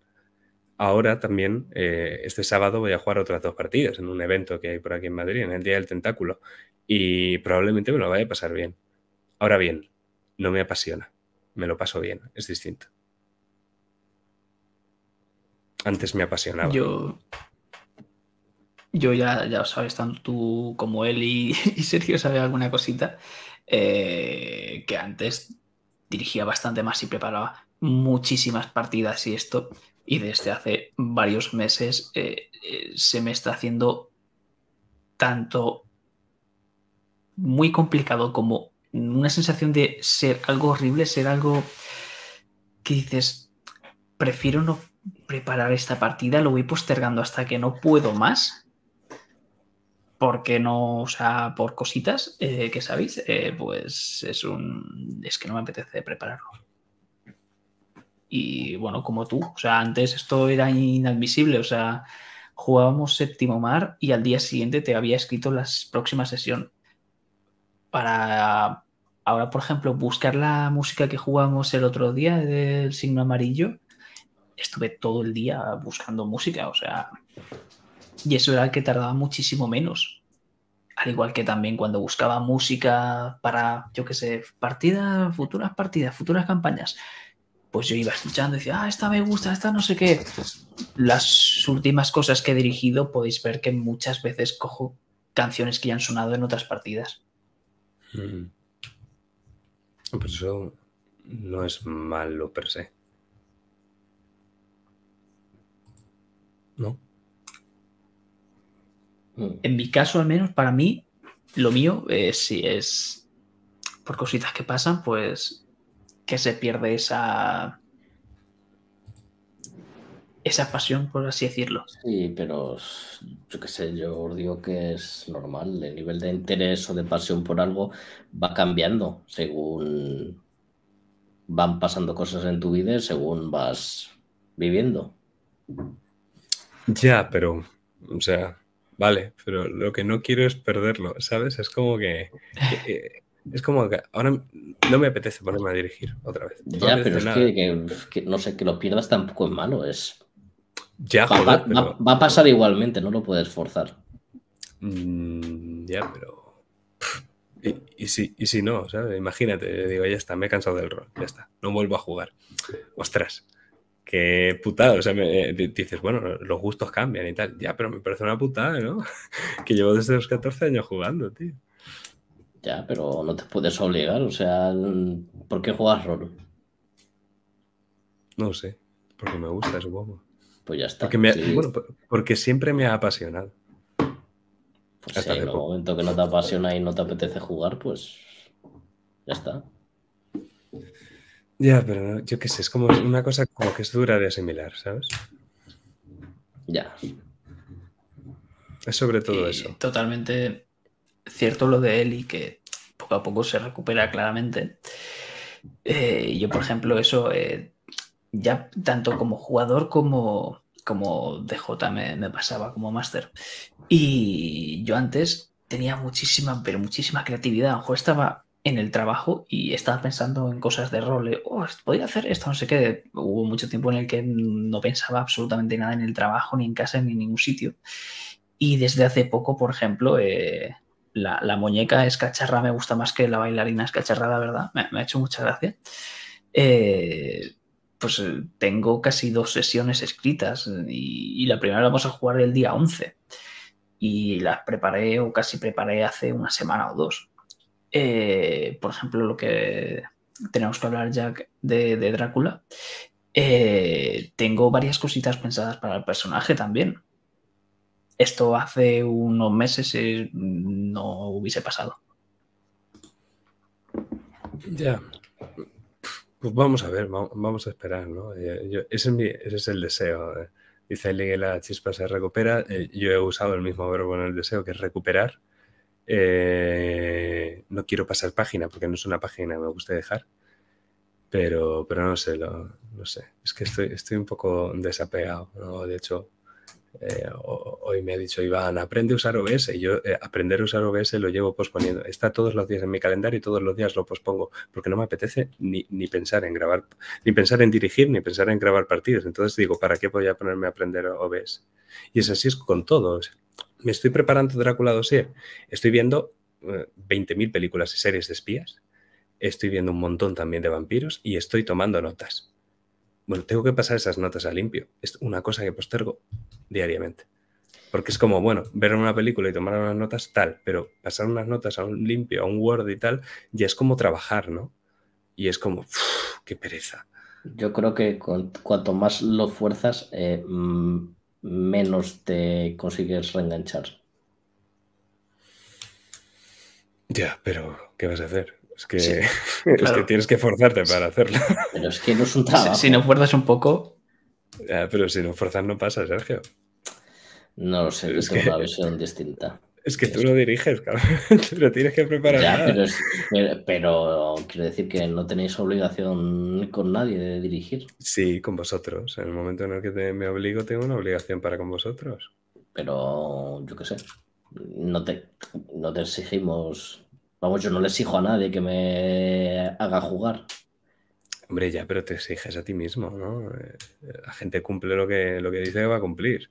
Entonces, este, si yo le digo, Iván, voy a dirigirte Drácula Dossier y al final no se lo dirijo, eh, que me ha pasado, pero, pero pues yo no me siento bien, ¿no? Al final digo, macho, eh, estoy rompiendo mis promesas o, lo que diga, joder. Si te comprometes a una cosa, tienes que forzarte a hacerlo.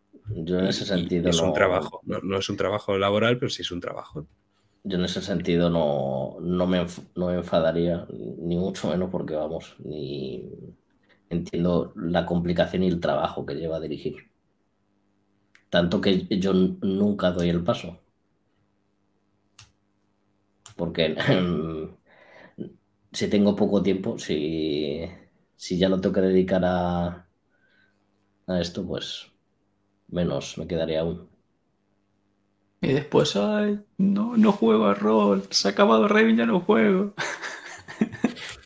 No, pero a, mí me vienen bien los descansos. Bueno, claro, y a mí. o sea, todo, el mundo, todo el mundo le viene bien descansar de vez en cuando y, joder, que, es, que es bueno. Eh, vez en cuando parar un poco y, ya está y decir, mira, no voy a jugar en este tiempo. Y yo al principio me sentí muy bien, ¿eh? Yo los primeros meses digo, ostras, qué bien, no estoy jugando y no siento que lo necesite. O sea, literalmente digo, vale, ya está, me he quitado la droga. Ah, perfecto puedo vivir sin la droga. Y luego ya te das cuenta, es, como, luego vuelves a la droga y dices, macho, es que esto ya no me sube como me subía antes. Una mierda, ¿no? Hmm. Yo con esto antes me lo pasaba muy bien y ahora quiero, o sea, ahora me lo paso bien, pero no me, no me apasiona. ese es el punto. Entonces, eh, yo, yo qué sé, me lo pasé súper bien. Tenía un Tifling guerrero en la partida de D&D que jugué el otro día y jugué literalmente a hacer lo mismo que en el Baldur's Gate, que era llevar un maestro de combate, ataque con derribo y una vez está en el suelo, pegarle con ventaja hasta que se quedara muerto.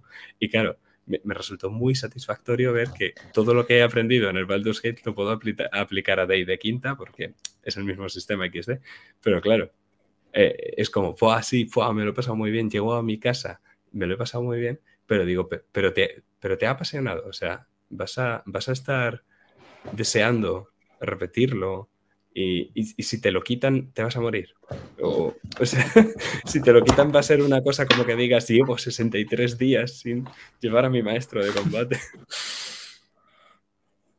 Pues esa es la vaina, esa es un poco la vaina. Pero bueno, en pasa también estoy en un círculo vicioso. Como no tengo ganas de jugar, no me apunto a nada. Y como no me apunto a nada, no me vuelve nada.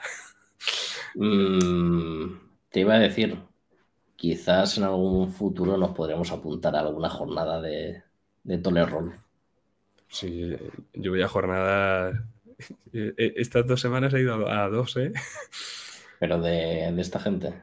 No, de Tolerroll no, pero bueno, que, estoy yendo a jornadas, te quiero decir. Ya, sí. A mí me gustaría ir, la verdad. B. Aunque las partidas en jornadas se van. sí, no. No te esperes rolear ahí. Sí que puedes rolear a un borracho, pero más no rolees.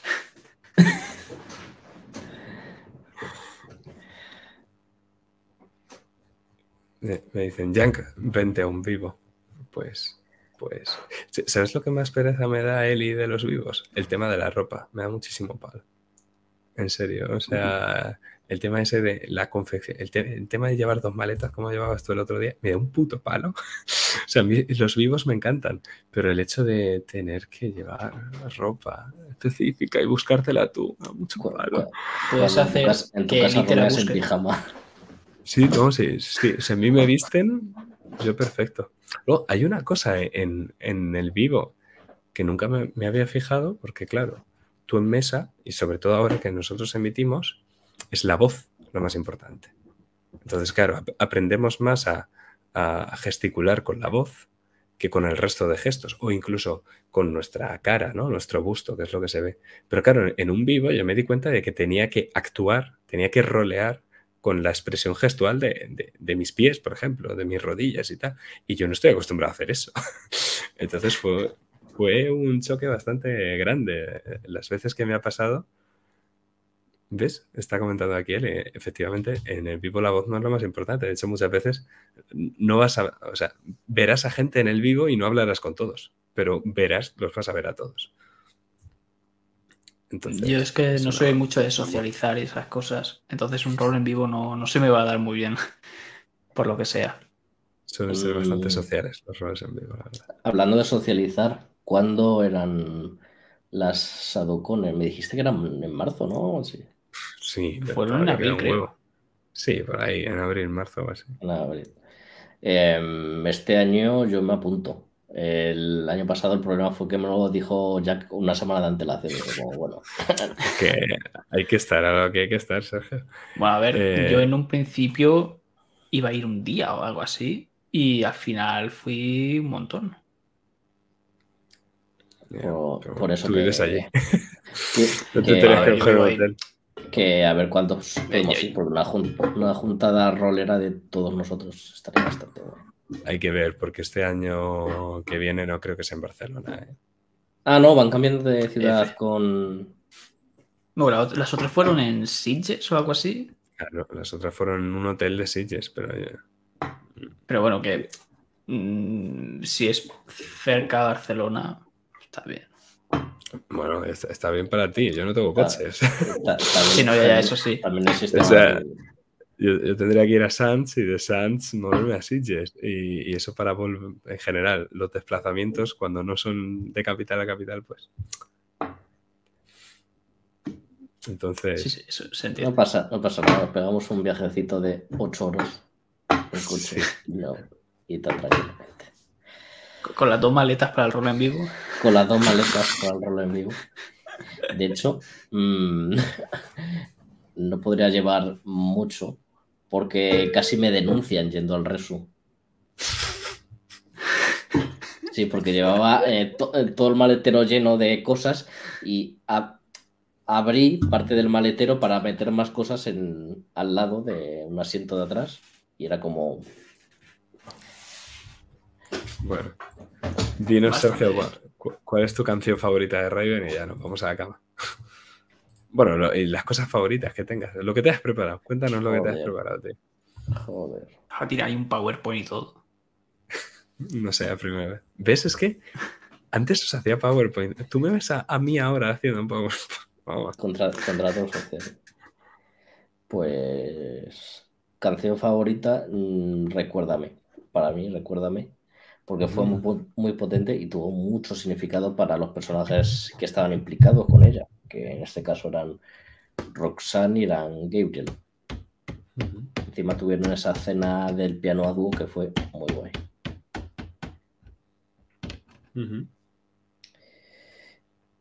Y. Ah, en los NPC favoritos también he puesto a Adam.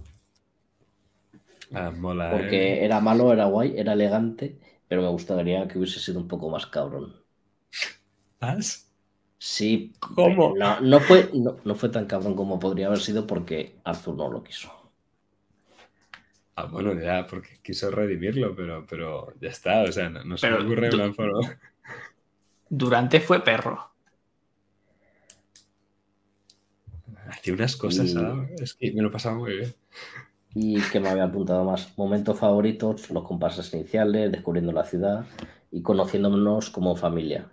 Y la escena como tal, el reencuentro con, con Emily, que Ujú. creo, creo que representa muy bien lo que ha sido la campaña junto al final de la campaña. Y mi PJ final- favorito ¿Al final algún momento en concreto, Sergio? es esos dos. Eh, del final, me refiero al final, final, cuando están eh, Gabriel y Arthur tumbados mirando a ese cielo con los cisnes. Es una paleta de colores. Sí, sí. Ese cielo que es una paleta de colores. Y PJ favorito Roxanne, porque el arco que ha tenido ha sido muy brutal y el más grande, o sea, es la que ha tenido más desarrollo de personaje en toda la partida.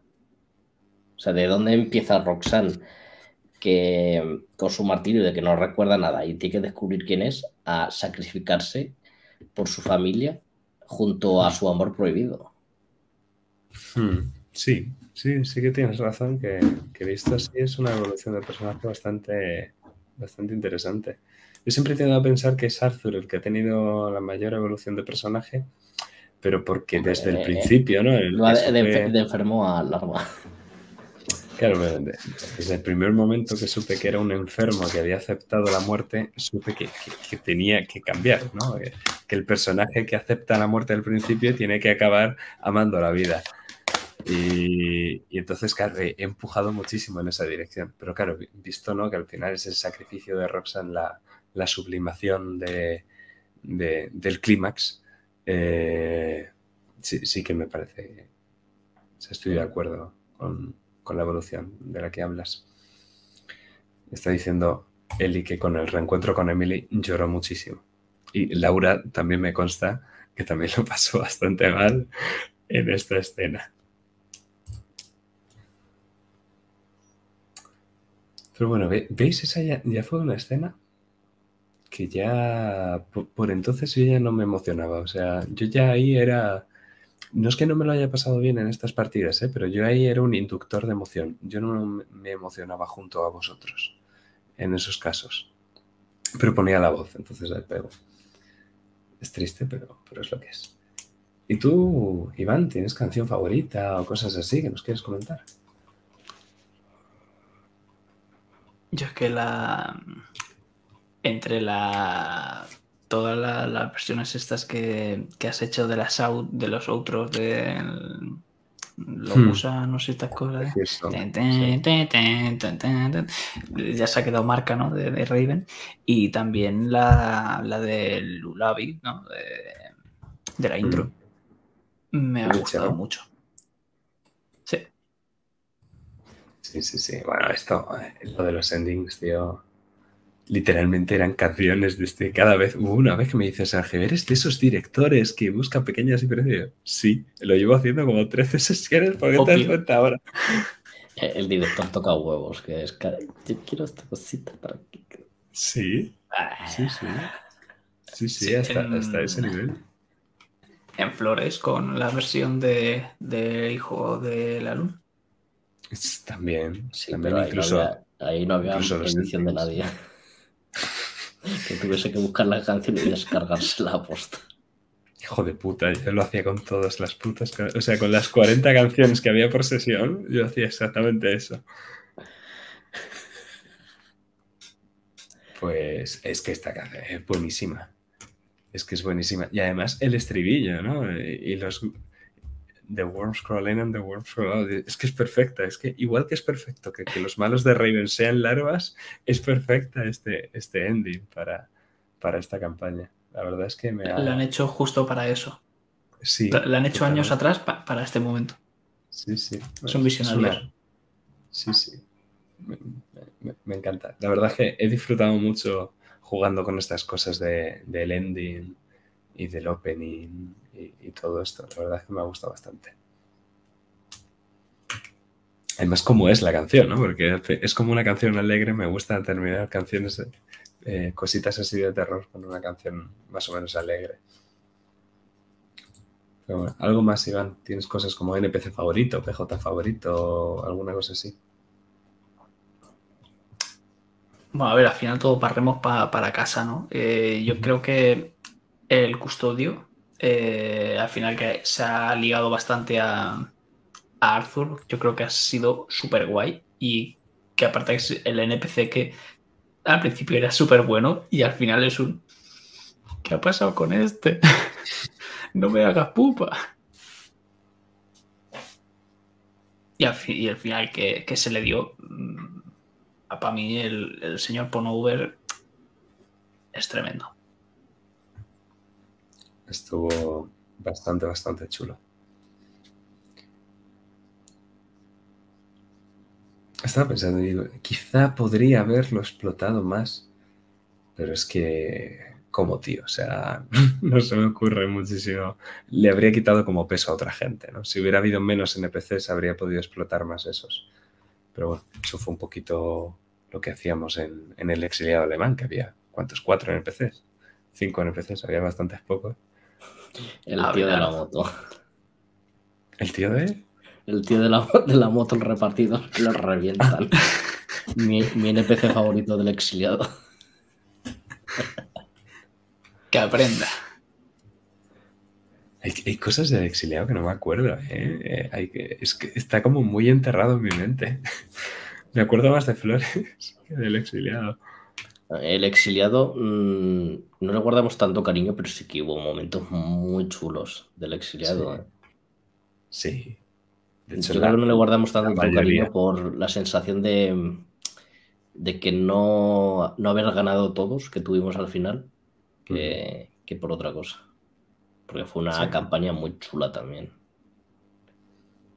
Sí, pero es eso, como que dejó un- ese sabor de boca y Sí, tal. un sentimiento como agridulce. Sí, entonces como dejó eso, pero no, realmente hubo momentazos. Hubo momentazos. El problema era que, pues eso, que, que no eran siempre a gusto de todos, ¿no? Pero sí, sí, la, la escena esa de acción es que me voy a estar acordando siempre de cuando os metí un comando en la casa y os quedasteis en plan, ¿en serio? No, no, no habíamos firmado para esto, no habíamos firmado para esto. Y en ese momento, eh, Vera confirmando que Silvia era la traidora. Sí, sí, sí, sí. Y peleando por el papel en llamas. Sí, sí, sí. sí. Sí, sí. Y luego cuando te raptaron y, y- y- y con Adolf Eichmann, bueno, cuando, cuando te, te secuestran y te revelan, ¿no? Que, que es con Adolf con el que te han, te han llevado. Mm. También la sesión 2 fue muy chula, ¿no? Con, con esa escena en la sinagoga entre Kata y Klaus. También, sí, sí. Sí, la- yo la revelación de Vera al final de que sí que va a matar a la traidora, también la a mí me gustó hacerla. Luego igual, el final el final no fue tan guay como yo esperaba, pero bueno. Ya. Pero bueno, que, que- que es una partida que te la ves y dices, ah, mira, pues, pues tiene todo sentido, como que encaja todo, como que está muy bien. Es una partida muy disfrutable si la ves e ignoras lo que pasaba por debajo de la mesa, que era un poco tal, ¿no? De aquella forma, con más Bueno. Sacamos la moraleja de mm, no juguemos partidas en los que en la que los PJs tengan objetivos contrarios. Hmm, o por lo menos no en campaña. No, hombre, eso en un one shot. Y de hecho lo, lo- lo hemos jugado, ¿no? En, en busca de un dios muerto. Lo, lo hicimos, no pasó nada. En el coro del rey también se También. hizo. Y, y el problema del coro del rey fue otro, fue un problema de comunicación. No tal, pero bueno, esos son one shots. Tú sabes que tu personaje ha venido aquí a morir, ¿no? Entonces no pasa nada, pero a mitad de campaña es, es chungo. Es chungo. Así que nada, pues ya está. Pues yo creo que lo podemos dejar aquí. Es la una ya. Voy a acostar. Sí. Pues nada. Nos vemos. Y ahí va, lo veo antes. Que nos vemos el 11 de octubre. Para jugar la sesión 1 de. La muñeca es cacharra. no, ya directamente vamos a la 1, no el 0 ni el 1. Que den por el culo. Somos los mejores del mundo del rol, o sea que. Bueno, te iré hablando de mi personaje si quieres, o si no, me cayó la puta boca y me lo dejo para mí. Ya iremos viendo. Eso es que no te apetece. Pues, pues nada, me iré construyendo mi personaje y haré mis movidas sin, sin influir en otras cosas. Maravilloso.